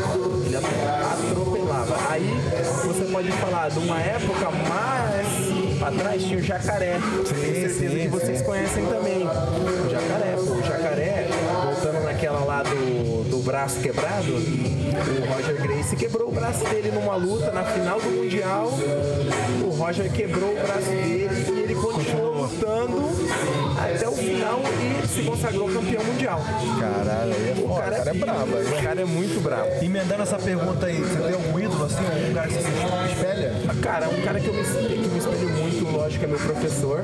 É, eu acho que por uma questão já de, de didática, de respeito e também do que ele já fez como lutador de jiu-jitsu, né? Então eu tenho essa. Eu respeito muito o professor Rodrigo Feijão, né? E eu acho que assim, de atleta, é um cara que eu me identifico muito, que eu gosto muito do trabalho dele é o Rodolfo, Rodolfo Vieira, né? Que ele, pelo que ele já fez, pelo que ele já ganhou, cara é Porra, eu nunca sinistro. ouvi falar desse maluco. Ele tá no. Ele, possível. é, pô, ele é muito bom. E, na, e pra falar a verdade, ele já veio aqui na nossa academia, já deu seminário aqui. Top. É, a gente tem uma, uma ligação também. Vez que ele vem pra Austrália, eu faço questão dele, vem pra, dele vir pra cá pra dar um seminário aqui pra gente. Quando ele vier, eu cheguei Sim, Vamos fazer claro. um especial, pô. Nossa, ele faz, é. Ele, Fazer um especial pô, o cara é super, cara, é gente, muito gente boa, sabe? Foda. E agora tá lá no UFC agora também. É, e também tá conquistando o espaço dele devagarzinho. O cara também começou muito cedo no, no, no mundo da luta, conquistou muitas coisas e aí migrou pro, pro, pro MMA, né? Entendi. Pica. Agora, assim, a gente agora no, no- nesse. Recentemente, a, a luta, assim, tá sendo mais aceita, né? Mas antigamente um preconceito muito grande, né? Fala assim, porra, quem luta é marginal, quem luta, pô, esses caras que ficam com a orelha inchada, estourada. porra, estourada. Como é que você vê, assim, na questão de formação pessoal da pessoa? Você acha que essa é uma arte que tem que ser, de repente, incluída educacional da pessoa? Desde o começo tem que rolar é, o jiu-jitsu, artes marciais, sim. na formação da pessoa? E eu, até, essa pergunta do Ed aí, eu até incluí também a. Eu queria saber um pouco da visão também dos pais lá no Brasil e E daqui, aqui. é. Sim. Olha, o a arte marcial, o jiu-jitsu, acho que você falou muito bem. Antigamente era muito mal vista, mas a gente tem que entender por que, a arte marcial era mal vista. Por quê? Porque tinha muita gente que. Muita gente que queria aprender o jiu-jitsu pra brigar na balada, pra sair na noite, pra, pra brigar. Até mesmo muitos casos de, de, de, de pessoas que invadiam academias pra brigar. Isso tinha muito no Brasil. Então a luta realmente era muito mal, mal vista. Mas agora eu acho que isso. Eu acho que na formação de uma criança, na formação de um de, um, um- uma pessoa, a arte marcial é muito importante. Você vê o cara veio aqui fazer questão de fazer o hoje pro mestre dele, pô. Caralho, viado. Eu, eu perguntei assim, é isso mesmo? É, pô, isso é respeito, né? É, isso aí é uma Não, não, questão... não, não, calma aí, calma aí, calma aí. Isso não é. né, Não foi nada combinado. Não, não, porque tipo, não foi nada. Não, ele tava ali atrás, a galera aqui não se ligou, ele tava ali atrás, aí ele ficou olhando assim, ele falou, caralho, Meu mestre tá ali. tá ali. Aí ele ficou olhando, ele pensou duas vezes, três vezes. Aí eu vi quando ele saiu, ele falou, eu falei, o que ele vai fazer? Ele falou, ele vai dar um. Aí ele veio aqui atrás. Só fez um ois ali. Perigoso, exa- exatamente. Essa é a questão que eu tava falando. a questão da disciplina, né? A questão do, do caráter da pessoa. Eu acho que isso para criança é muito importante, né? A gente dá aula aqui para criança também. Caralho, eu tô impressionado, na A moral. gente dá aula aqui para crianças aqui a partir de 3 anos de idade. Então, É tanto que nas aulas você cumprimenta todo mundo, né? Faz exatamente. questão a de falar. tem que respeitar, Não né? é tipo assim, Porque- pisou no tatame, valeu, aí acabou a aula, valeu, meteu o pé, não. valeu galera, valeu. Cumprimenta todo mundo, um por um. Exatamente. Tem essa questão de respeito do seu parceiro de treino. Isso aí é muito importante, sabe? Eu acho que às vezes, assim, é, também é aquele sentimento de né? Esse aqui é o meu parceiro de treino, é o cara que eu tô ali todo dia, é o cara que tá me ajudando a melhorar. Porque o, o jiu-jitsu sozinho, ninguém consegue treinar jiu-jitsu. Você não vai conseguir fazer jiu-jitsu com, com boneco.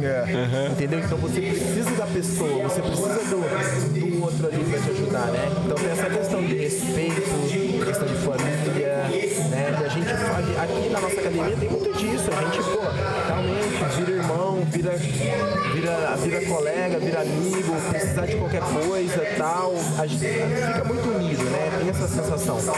E voltando à sua pergunta, é, o jiu-jitsu, ele, ele, ele é muito importante, né? Como eu falei antes, né? No desenvolvimento da criança. Até que em países como é, Emirados Árabes, é, o jiu-jitsu faz parte da escola. Então, o jiu-jitsu é uma matéria. Então, a, a- a galera tem essa oportunidade de aprender jiu-jitsu de, de muito cedo. Já, já, já, é matéria. Tipo assim, se você quiser fazer jiu-jitsu, tem jiu-jitsu. E tem professores, professores brasileiros que foram levados para os Emirados para dar aula e também para ensinar o exército. Um fato, já que a gente está falando disso, lá nos Emirados, para você servir de patente, vamos supor que você é um. você é soldado, ou cabo, para você virar um sargento, você tem que ser no mínimo um faixa azul de jiu-jitsu. Umas coisas assim que o jiu-jitsu está muito além de outros países. É, pelos benefícios que o jiu-jitsu traz, né? Na realidade, isso aí foi um projeto lá, né, que eles têm na, na- lá nos Emirados, que chama Palm Sports. E os caras é, chamaram muitos professores, eu acho que hoje em dia já deve ter mais de 400. Na época que eu lembro, que um amigo meu me contou, tinha 300, mais de 300 professores brasileiros que foram pra, levados para lá para ensinar crianças nas escolas e para ensinar os militares nas bases militares do, dos, Emirados, dos Emirados Árabes. Respeito, então, hierarquia, né? Exatamente, então isso aí já, acho que já, Sensacional. já, já prova muita coisa, né? Mas aí ele fez a pergunta também da questão dos pais, assim, a visão dos pais na Austra- na Austrália e no Brasil. Sim, olha, os pais aqui, eles, ele- eles, gostam muito é, de, de ver a criança aprendendo. E eu acho que essa questão de, ah, de, ah, porque é um esporte brasileiro ou seja, não tem nada a ver.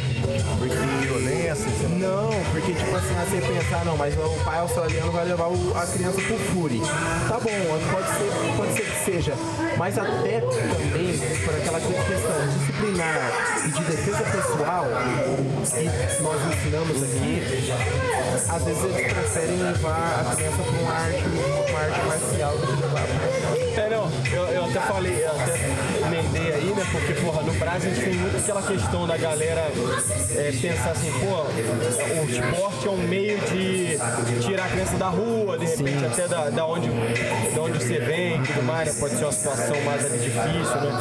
Então, eu queria saber porque aqui não tem isso, não, aqui é diferente, né? Então a motivação do pai levar para o esporte. Olha, a não, maioria, a maioria do- dos pais que trazem as crianças para cá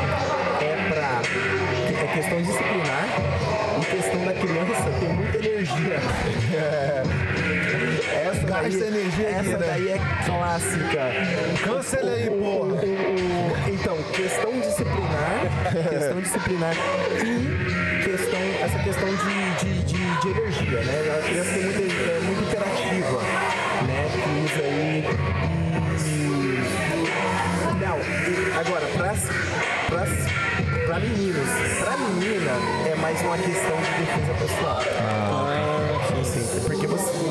sabe que hoje em dia eu acho que é muito bom. Eu acho que é muito bom a criança saber é, Se defender, né? se saber se defender, mas entender também que isso não é motivo para você ficar caçando briga. A gente não ensina isso, a gente ensina a se defender a a- e, e a se proteger, entendeu? Então, muito da- da- da- das meninas que vêm treinar aqui é mais por causa disso também. E você, como é que tá a sua rotina aí? Você é empreendedor, você, você tem a sua academia, né? Sim. Você falou que tem outra academia também, né? Sim, sim, Como é que é, temos- então? é, Porra, deve ser bizarro. Ser professor, empreendedor, lutador, como é Exatamente. que é? É, olha, chega. é, isso é, uma, é um. Não vamos dizer um problema, mas essa é uma situação que muitos professores, atletas passam, né? Porque é muito difícil você manter tudo. Tipo assim, às vezes se eu quero me dedicar muito, é, eu preciso. Eu, eu, eu, eu começo a me dedicar menos no- na questão negócio, na questão empreendimento e business porque eu tô focado né, numa competição que seja, né? E, e vice-versa também, né? Às vezes eu tô muito no business, no business, no business, aí eu sinto, poxa, não dá pra lutar, não dá. E se eu não estiver é, preparado, eu não entro numa luta, eu, eu não vou. Então, esse balanço mas eu acho que eu já venho fazendo isso faz muito tempo.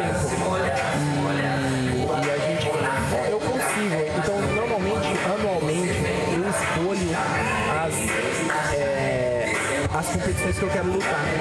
Então, eu já falo, ó, essa daqui eu, vou, eu preciso de um mês, essa aqui eu preciso de oito semanas, essa aqui eu, ah, três semaninhas eu consigo fazer um campo, entendeu? Então, eu tenho que, agora ficou mais selecionado, porque antes eu entrava em qualquer coisa. Tá valendo ali um... Igual a gente fala, é a Copa Todinho.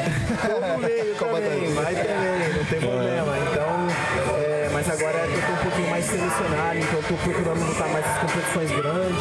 E acredito que você tem algum sócio, assim, suporte, né? Sim, não, então, eu tenho meu pai, né, como eu falei, né, é, ele cuida mais da academia de Alambru, eu tô mais aqui na academia de Malaga, né, mas assim, ele é meu sócio também, eu acho que nenhum, nenhuma empresa sem um time,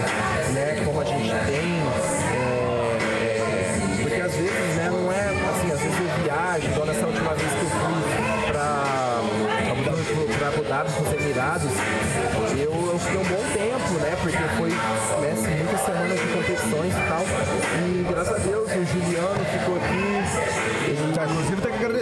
agradecer o Juliano aqui, que, pô, claro. tá dando essa aula aqui maravilhosa enquanto você tá com a gente aqui. Exatamente. Essa aula era pra ser do William. essa aula aqui era, era pra ser Mas aí o mas Juliano aí, ó, pegou aí.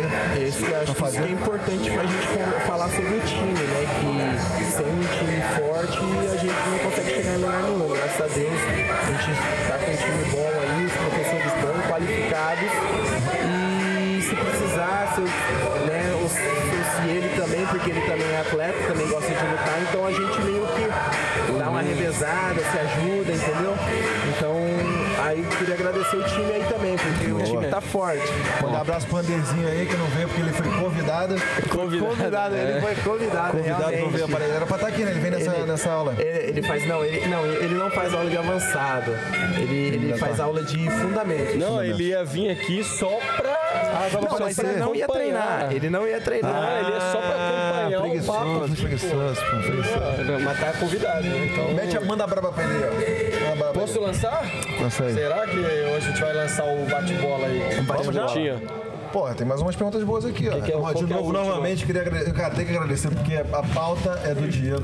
Esse cara, mano, as perguntas são per- sensacionais. Não, mas você que vai Deixa levar. a gente. Você tem toda a deixa a gente. malemolência, Você tem não, toda a mas deixa, malemolência. deixa aqui o- a entrevista bem interessante, né? Não, mas você que leva na, com a tua malemolência, com a Vamos tua parar com essa ginga. porra de, de pô, rasgação de selo do caralho aí, pô. Porra, tá mano. Quanto tempo mais você quer lutar? Lutar, porra, essa é uma pergunta. Você tem isso na cabeça? Cara, Deixa a vida me levar? cara, eu sei que não vou conseguir fazer isso pra sempre. Mas. Enquanto o corpo estiver respondendo. Exatamente, acho que enquanto o meu corpo aguenta- aguentar. é, Você precisa ser, pra ser grão-mestre. Cara, você, pra ser grão-mestre, você tem que chegar ali na sua faixa. É, chama coral, né? E. Então, É fa- depois da faixa preta. É depois da faixa preta. Então você, você que na realidade na faixa preta a gente também tem os, de- os graus, né? Que chamam os danos. É tipo, como é que é o nome do Mr. Miyagi? É, Senhor então, Miyagi. então no jiu-jitsu é assim, você tem lá, você pegou sua faixa preta. Na realidade, tem uma vida ainda pela frente, né? Porque o primeiro dan, o segundo dan e o terceiro dan são três anos cada dan. Então, você pega primeiro dan, três anos, segundo dan, seis, terceiro mais, mais três, nove. Então, eu, eu já sou, eu sou terceiro dan já. Então eu tenho, tenho minha faixa preta já vai. Por que, que é Dan? O que que... É Dan, porque o Dan é aquela. É aquela, é aquela, é aquela fitinha que você tem. Você, você não sei se você reparou, na, na faixa tem umas. Aqui na, na- aqui na Austrália a gente chama de, de, de stripes. Ah, né? Tá. Então é aquelas. Então, na faixa preta, isso aí representa porque para você chegar na sua faixa coral ou na última faixa que é a faixa vermelha, você precisa pegar os seus dans. Depois do terceiro dan pro quarto já são cinco anos de faixa preta. Então você imagina. Aí você vai até o sétimo. Até o sexto. Aí o sétimo é a faixa coral.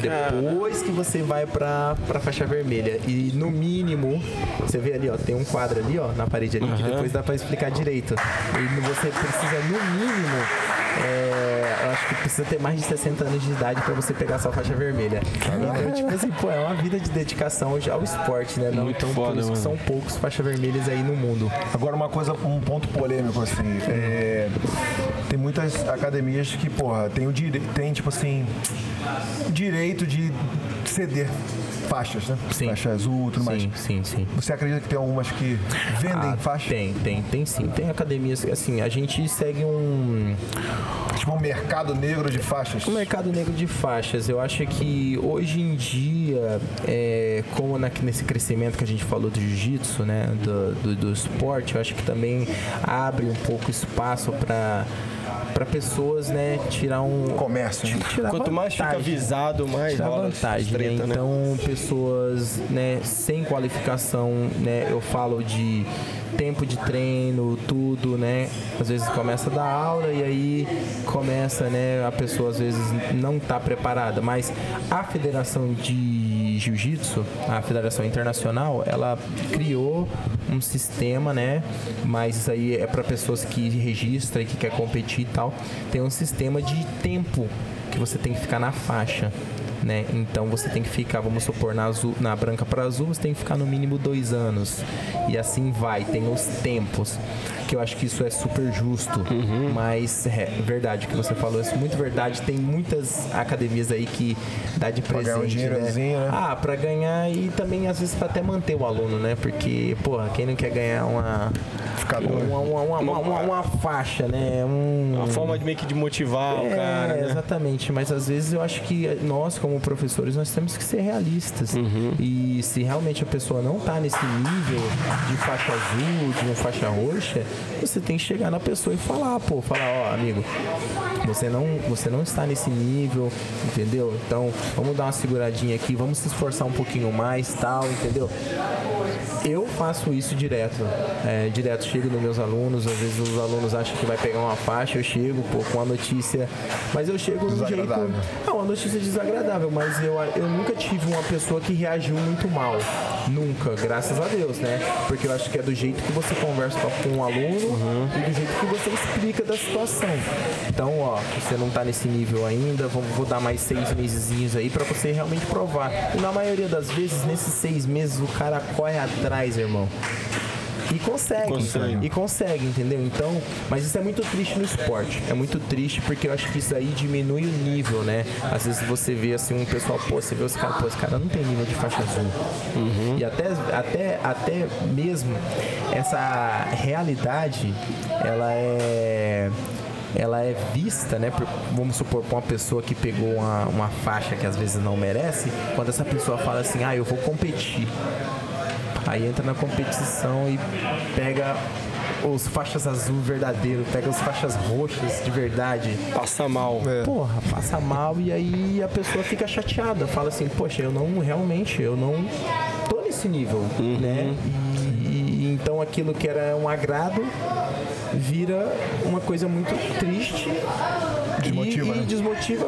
Provavelmente a pessoa vai parar de fazer jiu-jitsu por causa disso. Então eu não acredito nisso, eu sou justo. Se a pessoa merece, ela vai ganhar a faixa. Se a pessoa não merece, vai ficar na geladeira. É. Você- eu, eu perguntei, mas eu não vi a sua resposta. Você vai, vai querer fazer essa ser faixa vermelha? Tem, você tem esse. Sim, sim, tenho. É, essa motivação? É, então, eu acho que. Eu acho que sim. Eu, eu Qual o tenho- seu maior objetivo, na verdade? Meu maior objetivo Meta, sonho, assim. no jiu-jitsu é, competir. Agora sim, eu acho que são fases, né? E eu agora tô nessa, nessa próxima fase que eu quero lutar é, a maior competição de 100 kimono. Que a, a- e a seletiva vai ser agora, em junho. É, dia 19 de junho. Vai ser, então essa competição pra você. Chegando, hein? Tá chegando. Essa competição pra você lutar, você tem que ganhar a seletiva dela. Você não consegue ir. ir. Ou se você for convidado, né? Mas normalmente quem é convidado são os caras que, né, muito top. Então eu. Não vê o seu currículo, assim. Você, por exemplo, campeão mundial. Isso, Não é bastante, É, tem que- não, não, você tem que dizer, e ainda mais por ser sem kimono, né? Ah, é. Então, então por ser sem kimono é uma O que, o coisa. que, que é? O que, que é essa de Então, diferença sem, básica? sem kimono é, é uma luta que não, não tem um kimono, então não tem pegada. Então você tem que aprender mais é, sobre o corpo, sobre como dominar o oponente é, sem necessariamente agrudar no kimono. Ou puxar. Você vai ter que dar um então, golpe lindo Então ali. você. É, é realmente. Limpo, na verdade. Isso, então, então normalmente o treino de sem kimono é shorts e a rash guard, né? A lycra que a gente chama. E é um, é um, é um, é um, é um pouco diferente. As técnicas são O as kimono mesmas. te dava. O, o leque é bem maior, né? De golpe e tudo Isso, mais. eu né? acho Com- que a parte técnica do, do jiu-jitsu com kimono é muito maior do que com, sem kimono. Acho que tem muitas técnicas que você consegue usar o kimono Pode pra- enforcar o cara com o kimono Exatamente, para dominar. E acho que a, a questão do sem kimono aí vai um pouquinho mais também da parte física. Eu acho que para você ser bom de sem kimono, você vê que tem muita gente, né, que, que vem do wrestling pro jiu-jitsu, vai pro sem kimono e se dá bem.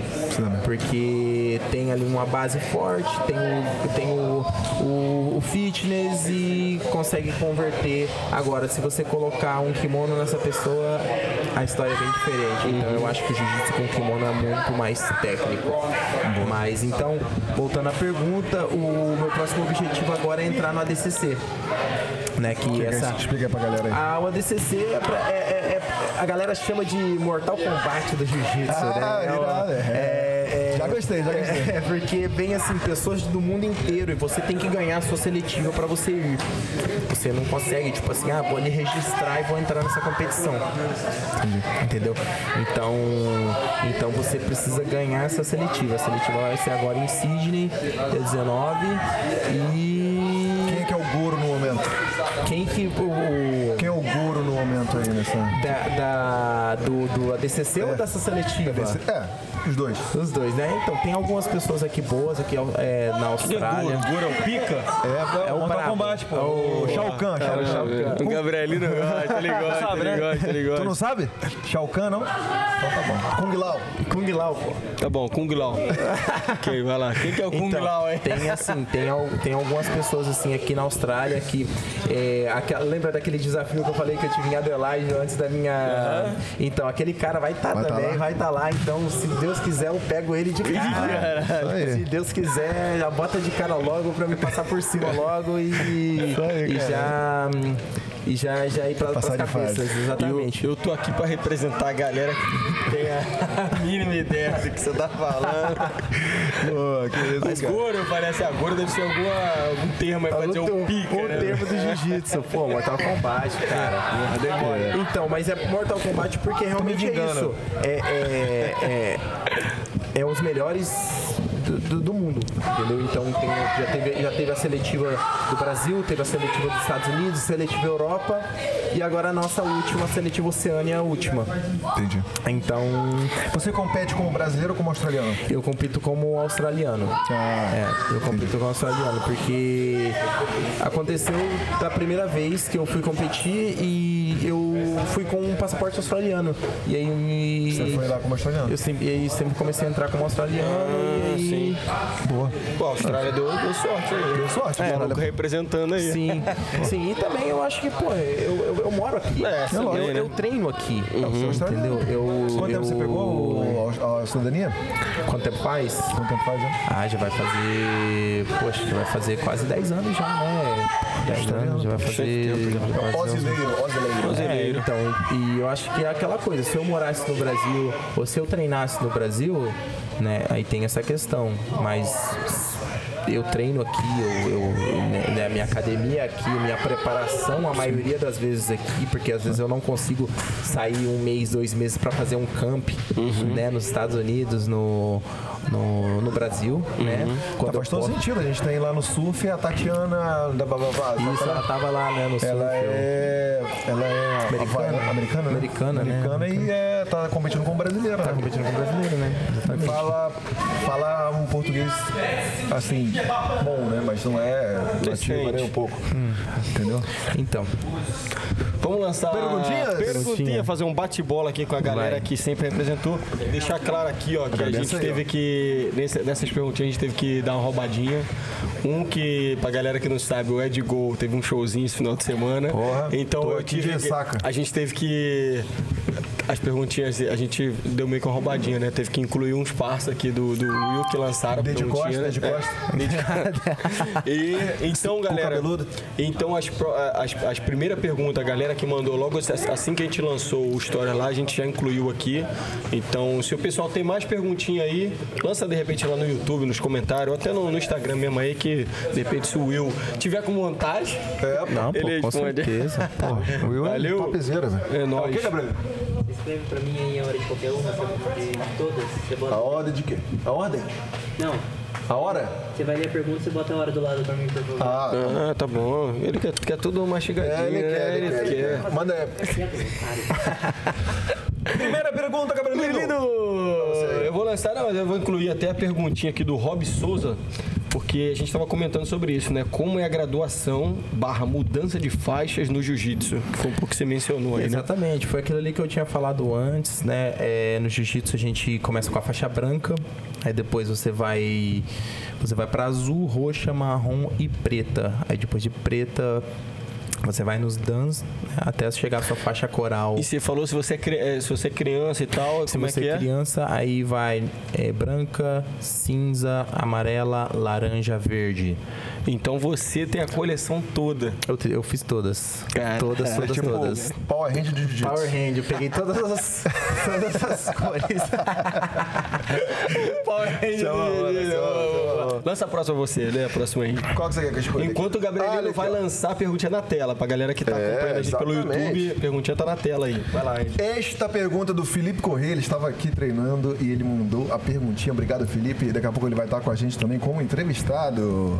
Como você consegue se manter em forma para níveis de competição contra os melhores do mundo, estando num país bem menos competitivo nesse esporte?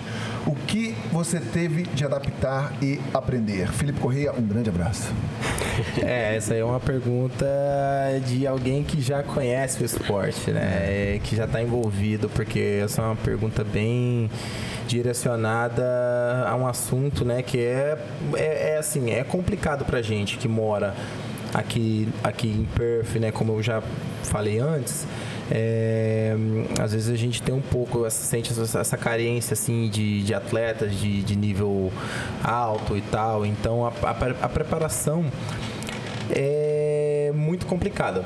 Mas eu acho que tem que ter uma disciplina muito, muito séria. Eu acho que, como eu falei pra vocês, cada competição eu, que, eu, que eu assumo, né? Que eu falo, vou lutar essa competição. Eu eu tiro meu tempo, né? Eu vou falo um mês, dois meses. Já teve com- competição de eu fazer três meses de camp, né? E o camp que eu falo é treino, dieta e, Foco e total, su- né? suplementação. Então, às vezes a gente sacrifica muitas coisas, às vezes a gente sacrifica um pouco os amigos, né? Um pouco a família, porque, pô, tem treino, a gente fez dois, três treinos, no final do dia a gente não consegue fazer nada, a gente talvez sacrifica, sacrifica um pouco aqui o negócio, o business. Mas eu acho que isso é necessário para fazer esse catch-up com esses, esses países ou esses lugares onde tem muito jiu-jitsu, né? Então, eu acho que tem que falar sobre o treino, né? E eu acho que a preparação física que é muito importante. É, a, preparação, a preparação física, por quê? Porque antigamente é, o, o, lutador jiu-jitsu que era, vamos dizer, né, talentoso, ele conseguia mais. Agora todo mundo, tá, todo mundo é hard worker. Todo uhum. mundo treina muito. É, não tem mais bobo, né? Você falou. Não tem mais bobo, não tem mais otário no, no, no esporte. Então, é, todo mundo sabe, todo mundo tem a técnica, todo mundo. Ou, que, ou quem não tem a técnica vai, aprende. Tem muitos meios de aprendizado hoje em dia. E a galera vai ficando boa, uhum. entendeu? Então, a galera boa é, tem um condicionamento bom. Cara, para você ganhar desses caras é muito difícil. Então, uma, uma coisa que eu sempre trabalho muito é no meu condicionamento físico. Tipo assim, eu tenho que estar preparado para fazer é, porra, seis lutas. Nessa última competição que eu fui, é, na realidade foram três competições em um período de uma semana e meia. Então era mais ou menos assim. Era competição, um dia de descanso, um dia de pesagem e competição. E cada competição foi mais ou menos sete lutas. Caraca. Então, tipo, foi muito puxado no corpo. Foi muito, muito, muito puxado. E, e, isso veio tudo da, da, da, preparação que eu fiz um mês, dois meses antes. Luta atrás de luta. E no jiu-jitsu, é, você. Muitas, muitas competições, você perdeu, você tá fora. Uhum. Então, se você pega um cara duro na primeira, segunda luta, você perdeu, você tudo o trabalho foi jogado Exatamente. Então, então tem muita importância né, de você fazer um prepara uma preparação física boa, de você ter, você acompanhar a dieta, tudo, né? Psicológica e, também, né? Psicológico também, que é muito importante, porque você vai estar ali no meio dos melhores do mundo. Então, pô, você não, você tem que saber que você está ali por um motivo se você tá ali, é porque você, você merece estar ali, entendeu? Uhum. Então, tipo assim, você não pode deixar que, ah, pô, mas esse cara aqui treina ali na melhor academia do mundo. Não, não, não importa, não sabe? Porque a hora que tá ali no tatame, a hora que, que, que o juiz fala, lute é porrada, entendeu? Então é eu contra o cara e, e eu acho que quem, quem trabalhou mais para chegar lá vai ganhar. Uhum. Desculpa minha, minha ignorância aí. É, da questão do, do físico mesmo. Dá um Sim. exemplo aí de um. De, de, da preparação física que você faz aí? Cara, é, eu comecei a fazer minha preparação física é, com um cara que ele é assim referência assim de CrossFit aqui no aqui em Perth, em Western Australia. Ele tem a box dele aqui aqui em Malaga mesmo, chama CrossFit Dignus. É, o nome dele é Costa e, poxa, ele. É da Dende, pô. O, o, o treinamento, o, a metodologia dele é muito boa e e a, eu gosto muito porque tem muitos, muitas coisas do crossfit que muitos é, lutadores de jiu-jitsu, ah, mas porra, mas isso não é pra jiu-jitsu. E o bom de ir lá, ir, pra, ir lá é que ele desculpa, desculpa, desculpa. Não, não, fez a piada aqui. Não deu, não deu pra aguentar, não deu pra aguentar. Desculpa. Eu, eu não tava. Desculpa. Eu não tava aqui, senão eu ia rir, cara. Eu baixei o boné aqui, porque eu falei, eu ele tava forçando. Aí eu fiquei aqui assim, ó. E o arrombado ali, levantei aqui, ó. O arrombado ali rindo pra caralho. Eu nem sei a piada, mas... É, porque ele vai... Aquele então... falou do Costa. Salve, salve Costa, porra. E aí, tipo, tem uma, tem uma, uma vez mandaram uma pergunta pra gente aqui, né? Que aí era Deide. Deide Costa. Aí, aí ele falou, parente, parente da Deide. Aí eu, caralho, velho. Do nada, Desculpa aí, galera. Foi galera. Foi Tava falando sério. Não, mas não, ele não tem como. Não tem como. Desculpa aí, tava sério o assunto, a gente teve que parar, senão não ia dar. tá bom, vai lá. Mas voltando lá, a questão da preparação física, né? Pô, então, tira o teu couro, então.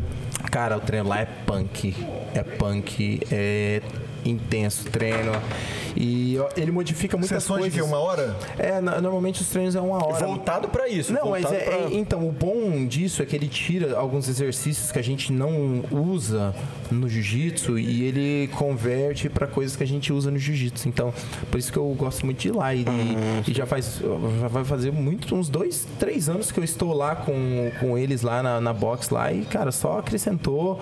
Fiquei mais duro, fiquei com um gás infinito mesmo, sabe? Tipo, porra, muito bom. Então, isso foi, fo- foi uma das coisas também que ultimamente, nos últimos anos, eu adaptei, né? Que foi realmente procurar um profissional. É o intensivão, assim, falta uma semana. Você tem que ter cuidado pra não fazer o overtraining, né? Isso. Mas é que um- uma vez por dia, por uma hora, tá bom. O que pra fazer isso? Esse crossfit, é. Não sei, crossfit? preparação pra competição, assim? Olha, normalmente eu tô fazendo o, treino lá eu faço três vezes na semana. Três vezes na semana, É, uma hora. Três vezes na semana, uma hora. E olha, falar, é- falar pra você, é pesado, hein? Pesado. É Porra, pesado. imagino. É pesado, porque às vezes você, pô, não, é, tem outros treinos, né? Que realmente eu não tô. é, lá é minha preparação física, mas aí eu tenho que fazer o meu treino aqui, é, Ah, fazer, é, fazer claro, escolinha, claro, fazer claro. drill, fazer. Não é que você treina e você vai pra casa Não, descansar. Tem não, não, outros- exatamente. Não, a gente tá sabendo isso agora, que a gente tá, começou também, estamos fazendo um crossfit também. E, gente, a gente É, é- passou mal, vontade de vomitar. Não, ali, ali já tem ali passa a, vergonha. tem a bacia ali pra você, pra você levar ali pro cantinho ali, porque, porra, o treino é pesado, é puxado. Agora eu quero que você mande a real aqui na lata. Sim. Se você estivesse morando em outro lugar, você acha que você estaria mais life.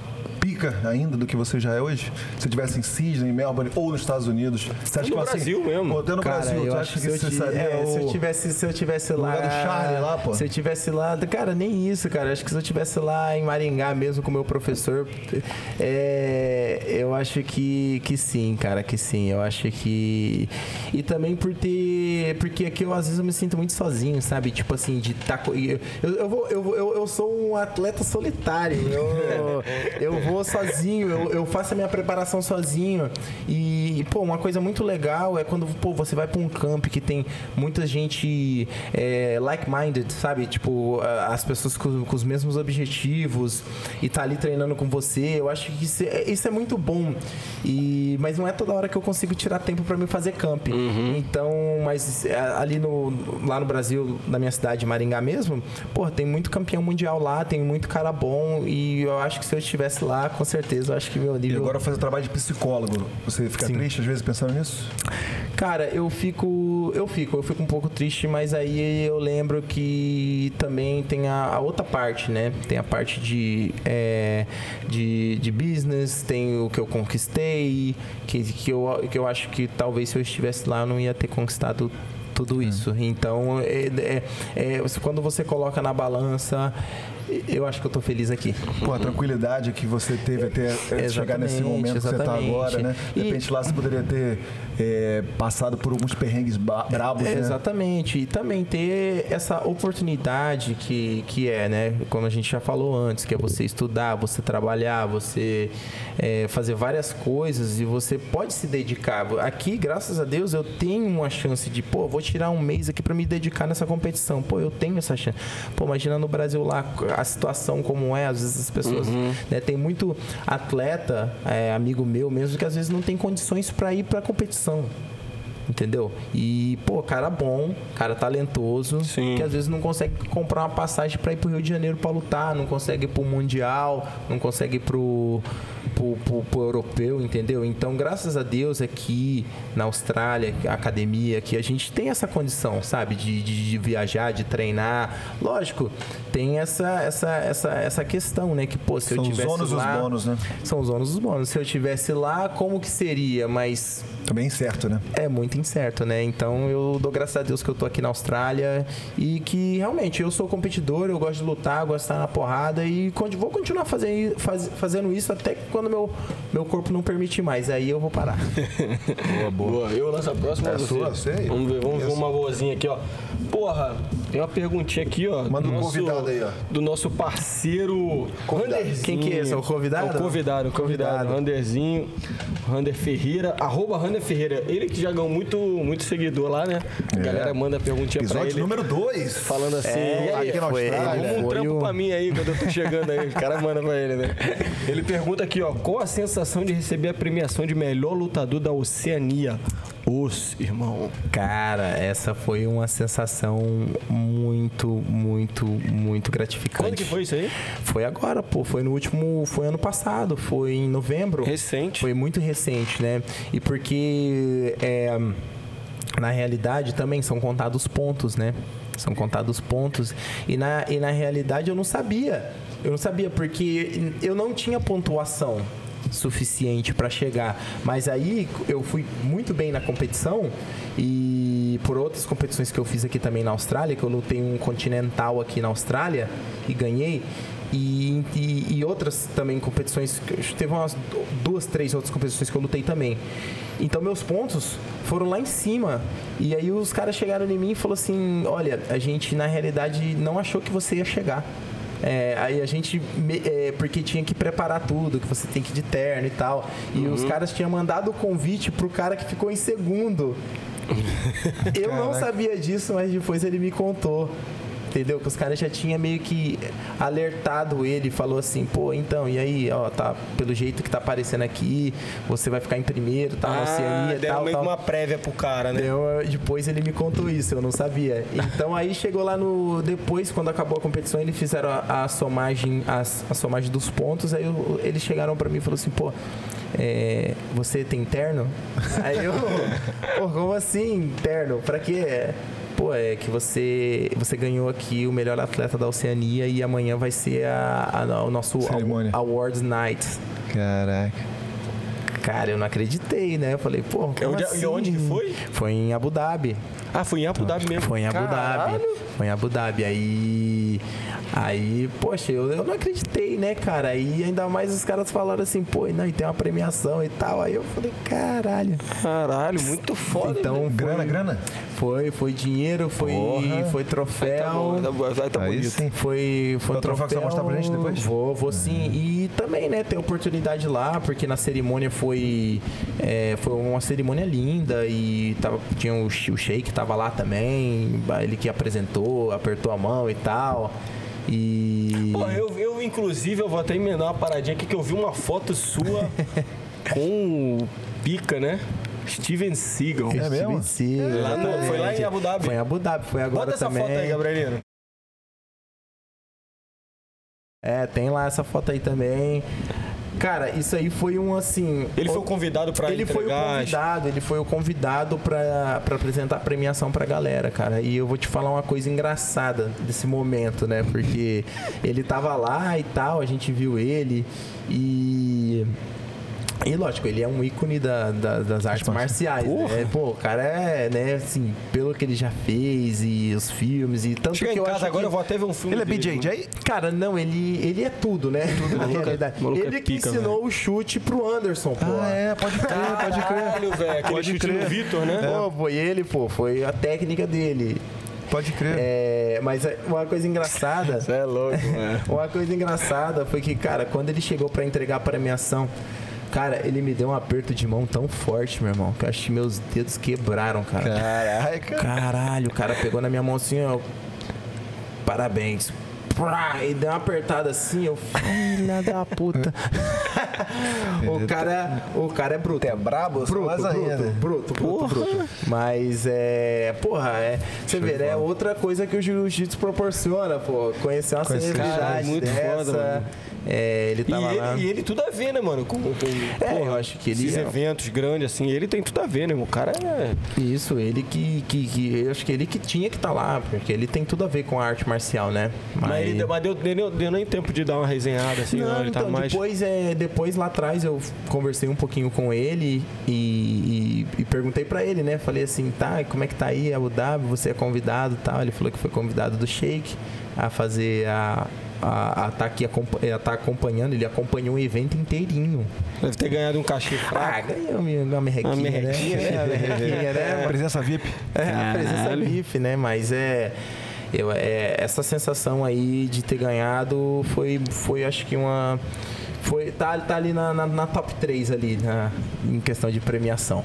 Foda. Boa, boa. Vai lá, Edgol, lança a próxima aí. Mensagem, pra quem não sabe, né, nem- não acompanha o MMA, os, os lutadores quando estão entrando no ringue tem uma música, né, que é preferida que bota lá pra motivar. Então essa pergunta do Silva.edu, tem alguma música que te motiva antes de entrar na luta? Tem alguma música aí que te deixa felizão, fala assim, porra, Cara, é, eu gosto muito de trap, né, porra? Então, mas eu escuto. Porra, a playlist aqui hoje tava Tava top, hein? brava, né? Eu tava aqui, ó, me Ah, coçando aqui, ó. Então, eu gosto muito de trap, né? Mas eh, você vê, eu, pô, tanto o brasileiro como o gringo também, né? Uhum. Até é, o inglês também, né? Aquele UK drill. Então eu curto tudo, cara. Na- na minha última entrada na luta ali, é, eu entrei com Pop Smoke.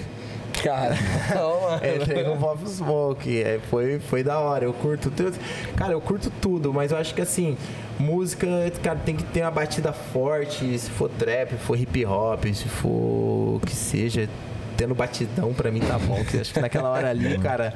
Você, naquela hora ali, você quer matar um, você, você, você não tá nem aí, não. É batidão na cabeça.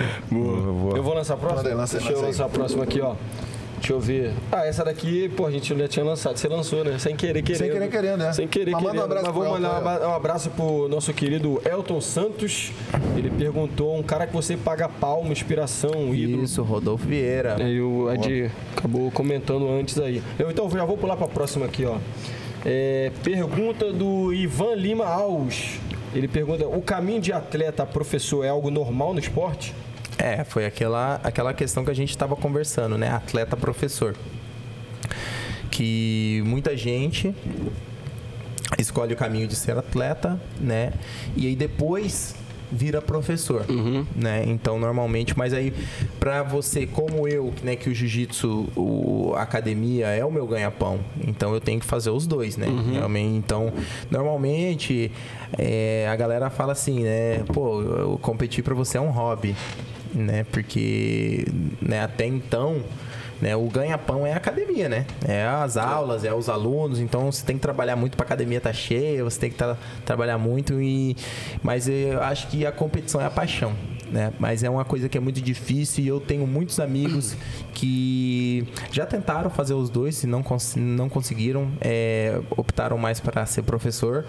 É, porque realmente é muito difícil e são poucos que conseguem fazer.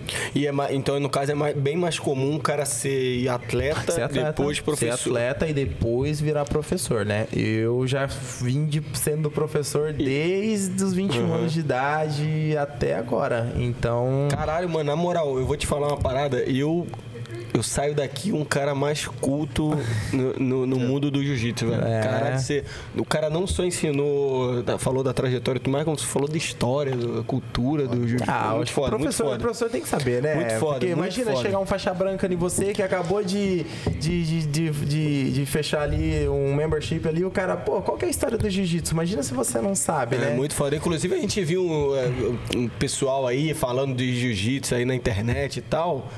Esse aqui tem que respeitar, velho. O maluco falou e pelo que o cara falou aqui, eu tô pagando pau aqui. Tá certo. E você é um cara bom pra caramba. Você, assim, um conselho, não conselho assim, é, o que você diria, assim, o cara é bom pra caralho. É, lado financeiro, você acha que ele deveria investir na carreira de atleta ou ser só professor? Cara, é. eu Lado acho- financeiro. Sim, financeiramente falando, é, eu acho que o jiu-jitsu ainda não está onde deveria estar. O que eu quero dizer com isso? Eu acho que os campeonatos não pagam. é, não, alguns agora tá pagando bem, mas eu acho que os campeonatos não pagam o que deveriam pagar para os atletas. Né? Eu acho que tem muito essa visão ainda de, O que de é amador. pagar bem? O que é o pagar bem e pagar mal? Cara, você caso? pensa assim, né? na- vamos, vamos, vamos comparar um pouco pra gente ter uma noção, né? Do que é pagar bem. Vamos Uhum. Sim. supor.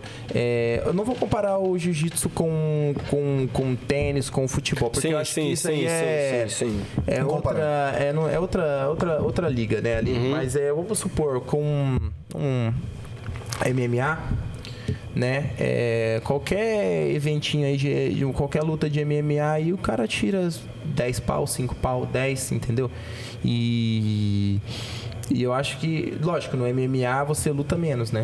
Você luta menos. É, Questão de departamento e, que- médico. e questão de departamento médico e questão também que cada luta é uma guerra, né? É. Você se desgasta muito. Então, até às vezes tem, tem um período que você não pode lutar, né? Dependendo de como foi a luta. Licença médica. Então, vamos supor, se o cara faz lá, vamos supor, três lutinhas, quatro lutinhas lá, o...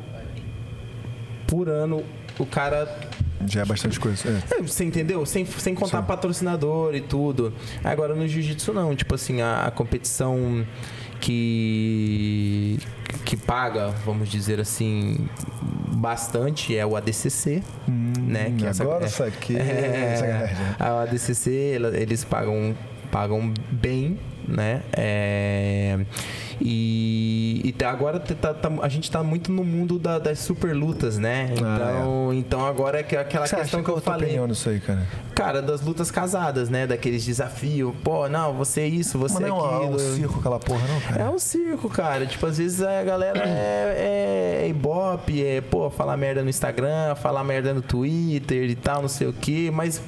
É porque a- a- eles precisam de, de, de gente pagando pra ver essa luta. Ah, porque é assim que eles vão fazer grana, né? Então, né? é é, entretenimento, mano, é, cara. é, porra, é, é uma parada que queira ou não, é um instinto do ser humano, é vi- viajar numa luta meio. É. Uma parada que você nunca achou que de repente ia rolar. Exemplo, quem imaginou o Whindersson lutando com o Popó? Não, aquilo ali foi. Ridículo. Tá ligado? foi- É um bagulho bizarro Porra, que aí tipo o cara assim, paga. O que, que foi? Posso tomar um golpe pelo bem do entretenimento? Fala aí. Tu quer tomar um golpe? Um golpe Que que tu quer tomar o quê? Tu quer tomar um golpe de jiu-jitsu? Posso? Ih, caralho, que porra é essa? Posso pelo Do nada? Do nada, Do nada? Pode ser? Mas como é que é? Que, que, que, que tem, Pode, né? Pode, vai meter ele. Vamos gravar agora aqui? Não, agora não, pô. Daqui a pouco. Não, não, a gente vai gravar e vai soltar agora aqui. Beleza, beleza. Mais um cortezinho ali. Ah, moleque tá aqui, tá aí. Ah, é isso. O cara sabe. Vai tomar um armlock voador. Boa, boa. Então, é, mas é, é isso aí. Agora virou. É, é super luta agora, é tudo hype, sabe? Tipo, a luta, É, William Dias e Gabrielino. É. Para o bem do entretenimento. Pro bem do entretenimento, né? vamos fazer. Ó, vamos a- fazer é, um minutinho sem perder a amizade. Tá bom? Um minutinho é eternidade, hein? Eu morto. Boa, boa, boa. Não, mas é. Mas eu, eu saí perguntando um monte de coisa, acabou que nem se É, respondeu, né? Não, pô, respondi. O que Não, você falou, acha falou. das, é, das, Da super lutas, né? das super lutas, lutas, lutas casadas? E tem o, o Gustavo Anderson, ele perguntou duas coisas aqui, ó. Vou falar primeiro aqui, que eu, eu meio que dei uma marolada que eu não entendi muito bem. Ele pergunta assim: tem muitos hormonizados aí também? Tu entendeu, não? Risada pra caralho. Entendeu, não? Você não entendeu, Não, pô? eu não entendi se foi harmonizado o caso dos caras que tomam os negócios pra dar um. Toma, toma é que eu falei assim, de repente eu- ele tá querendo dizer alguma coisa que ele, ele gostou na sua, na sua beleza, sei lá. né? Cara, é, não, eu entendi a, a pergunta dele e eu acho que isso é um tema que não só no, no jiu-jitsu, mas eu acho que no esporte em todo, no MMA, no UFC, em, em todo lugar que você que, que, que é performance, sempre vai ter essa pergunta, né? E sim, sim, tem muita muita gente que que usa, muita gente que E como é, como é que é a- a- as federações aqui, no caso, elas, elas controlam isso, Sim, cara, em cima? é, mas eu acho que é pouco. É rigor- Ah, não é rigoroso. É, pouco, sabe por quê? Porque às vezes eles só testam o, o primeiro, segundo e terceiro. Você vê lá no, lá no Mundial, lá eu fui testado, tudo, graças a Deus, tudo certo. Tem cara que chega longe, mas não ganha, chi- mas tem tava cara- muito... É, mas é, se, se você vê, né? A gente que é atleta, a gente sabe, cara. Às vezes o, o jeito que o cara pega no kimono da gente parece um guindaste. Você, fala assim, esse daqui não tá puro, não. Não, eu- mas eu ia falar sobre isso. Na verdade, então, é, também afeta a força. Porque Afeta geralmente, muito. porra, hormônio é pra ficar bombadão. Não, também tem questão de Tem, força. tem né? vários, tem vários tipos. Tem gente que usa só pra, é, pra recovery, entendeu? Pra poder fazer três, quatro treinos no dia, se sentir bem. Então tem várias coisas. que- Resistência, que, né? Resistência, tem muitas coisas, não só pra, pra ficar bombado, bonitão, tá ligado? Mas eu acho que na, na, na área de luta é mais a performance. Então o cara consegue fazer seis lutas, o cara consegue fazer sete lutas naquele, na, no 100% de rendimento. Entendeu? Então acho que isso é uma coisa que as, as federações, as organizações pecam muito, que é ter mais um controle rígido disso, que eu acho que isso só ia beneficiar o esporte. É, no auge da minha ignorância, eu já tava pensando assim, porra, dane-se ter humanizado, porque, porra, os caras tendo forte não quer dizer que os caras têm técnica, que sabem lutar um jiu-jitsu de qualidade. Mas aí você tá coisa, falando, é, uma exatamente, novidade é pra exatamente. Vamos Legal. supor, ó, ó, para você entender, né? A- a- o atleta faz três treinos por dia, vamos supor. O primeiro treino, lógico, sempre o cara vai estar ali 100%. O segundo treino, não adianta, o cara já, já treinou uma vez, o segundo treino, o, o rendimento dele vai cair. E o terceiro treino vai cair mais ainda. Então tem gente que consegue manter esse mesmo o, re- o rendimento cai muito pouco. E aí imagina, você treinando naquele mesmo nível três vezes por dia. Você consegue fazer isso seis vezes na semana.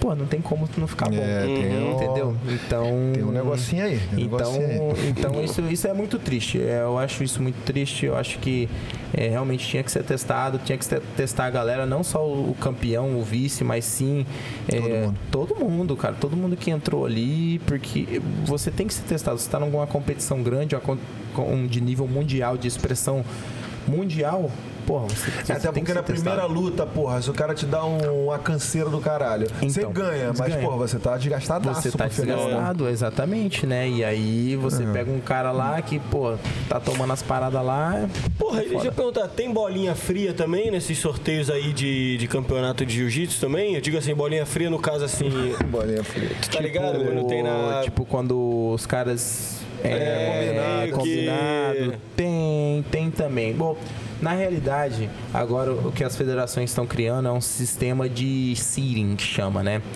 É, seeding, que é tipo assim, é, vamos supor, o cara já, já foi campeão mundial, campeão europeu, campeão não sei o quê. Ele no total tem tantos pontos, ele vai ficar numa posição mais privilegiada na, na, na, Competição. na chave Na chave, sim.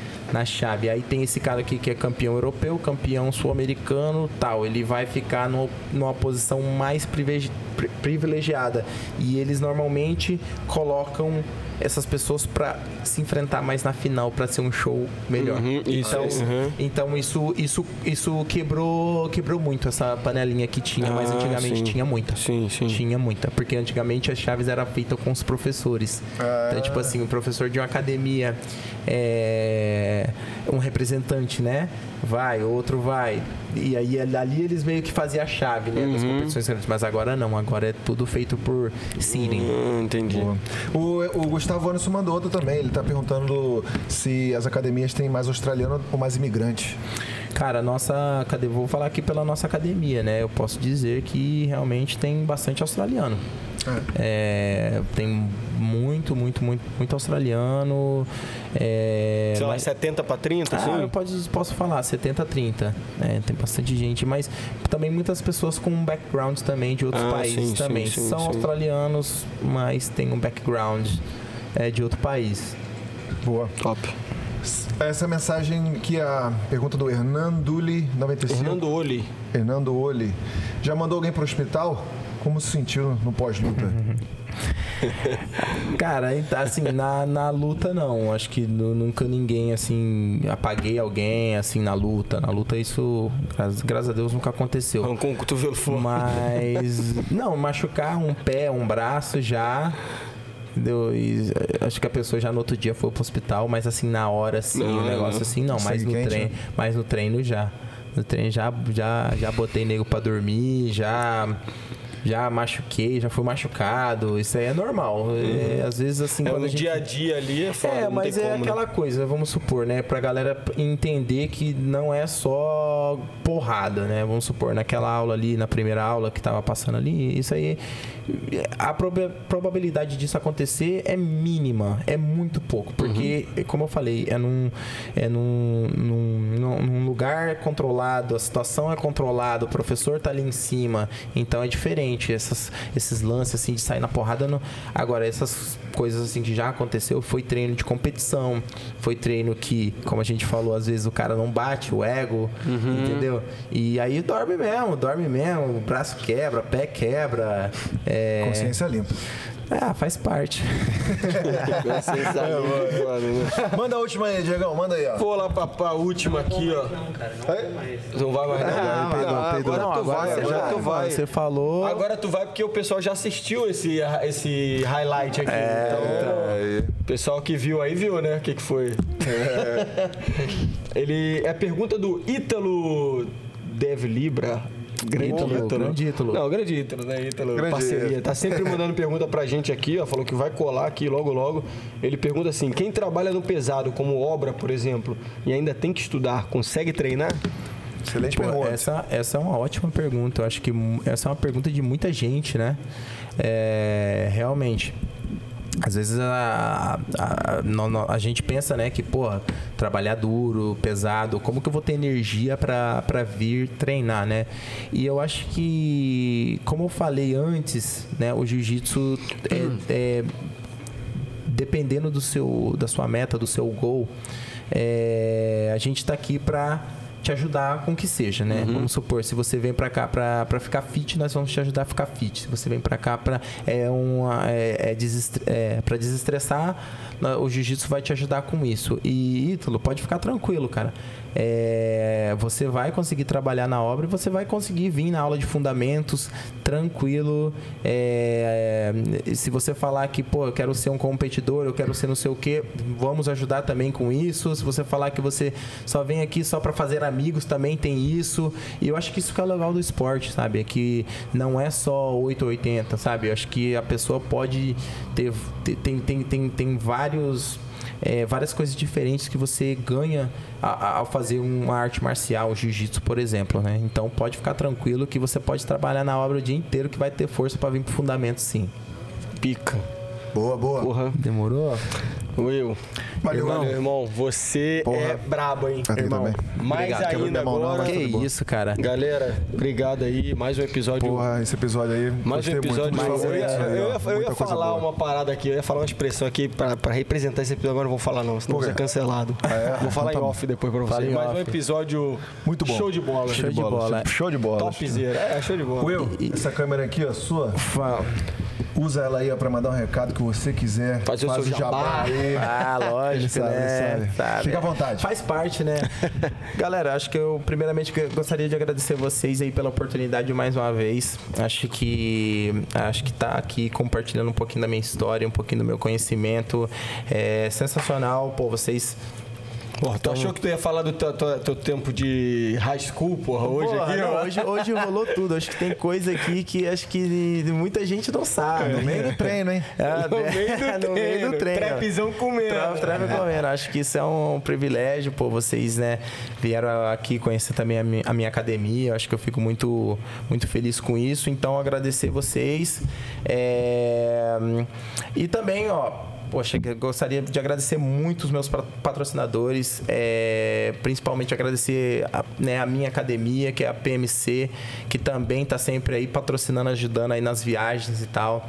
Agradecer também o meu grande patrocinador, a Hyperfly Austrália.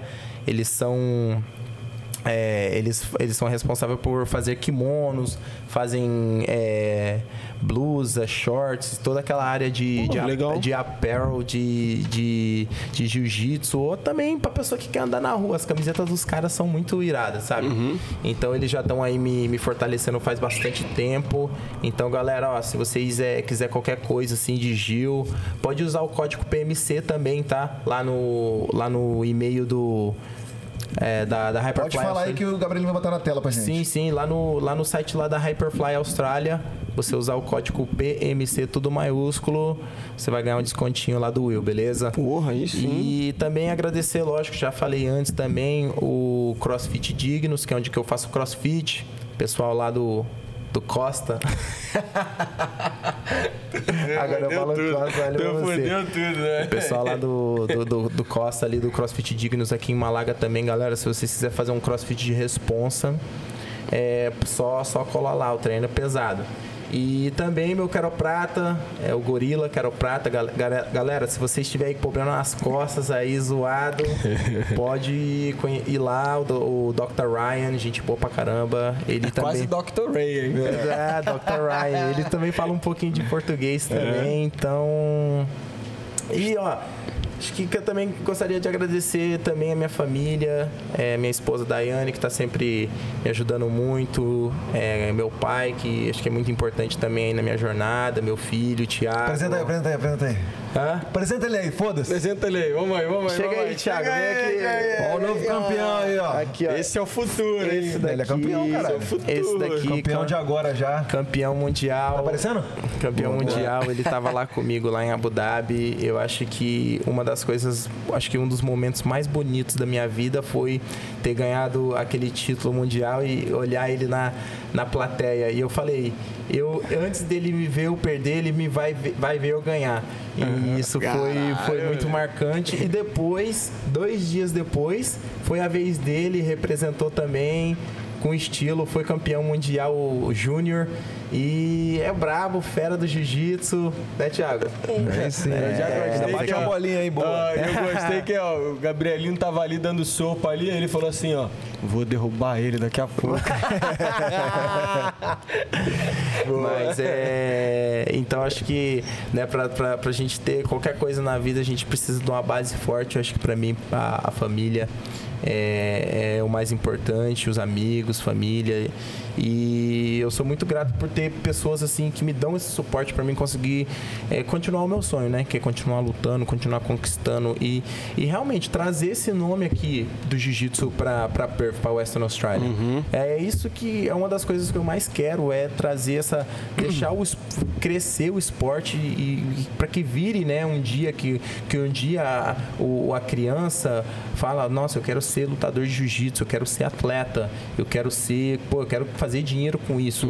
Eu acho que nós, agora, atletas, nós somos os responsáveis por isso, né? E para gerações, para gerações futuras. Então, que o Thiago possa viver do esporte e que muitas outras crianças possam viver do esporte também. Acho que esse é o que é o é, o- é o principal de estar fazendo tudo isso. Boa. Rede social, rede social? Cara, segue lá, pô. Quiser seguir, acompanhar o meu, o meu trabalho. É, eu compartilho bastante coisa de jiu-jitsu ali também.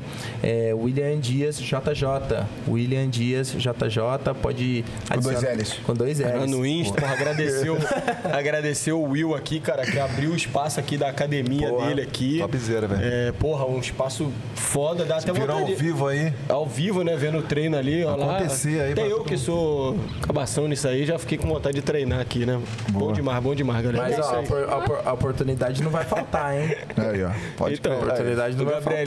Tá doidinho pra mim aí Um treinar. minuto, Olha hein? lá. um minutinho. Sem perder a amizade. Galera, é claro que o- a gente teve esse bate-papo aqui. Pedir desculpas aí pelo, pelas coisas que a gente fala aqui, né? Que a gente É, não tem como, não Mas a gente não liga, a gente é, pede desculpa. É só né? porque é, é- é o de praxe, né? É só de praxe, de desculpa, praxe. Mas, mas agradecer a galera que tá junto pessoal aí. gosta, eles gostam. É, é. Se chegou até aqui, porra, pra gente continuar recebendo convidados, que nesse cara aqui, ó, que é convidado brabo. A gente futuramente vai estar recebendo uma galera também aí com muita trajetória legal também. Casos, casos e causos de Austrália, né? Então, porra, já chegou até aqui, deixa o like aí no vídeo, né? Se inscreve Legítimo no canal. Fortalece, fortalece. Fortalece, pô. E vai lá no nosso Instagram também, tem, porra, bastante conteúdo lá também, né, não, Ed? Exatamente. Se- deixa- segue a gente lá também, né? E é isso, e vamos pro próximo. Pô, William, obrigado de Demorou, novo. aí. obrigado. Valeu, campeão. Valeu, Thiagão. Tamo junto. Representa. Tamo junto. Obrigado, família. Tá com um piso nas costas aqui. Será que ele sente ou não? Nada. Claro que não. tá nem aí. Vamos no tchau com a gente, então? Valeu! Então vem aqui, ó, no... Tchau! Valeu!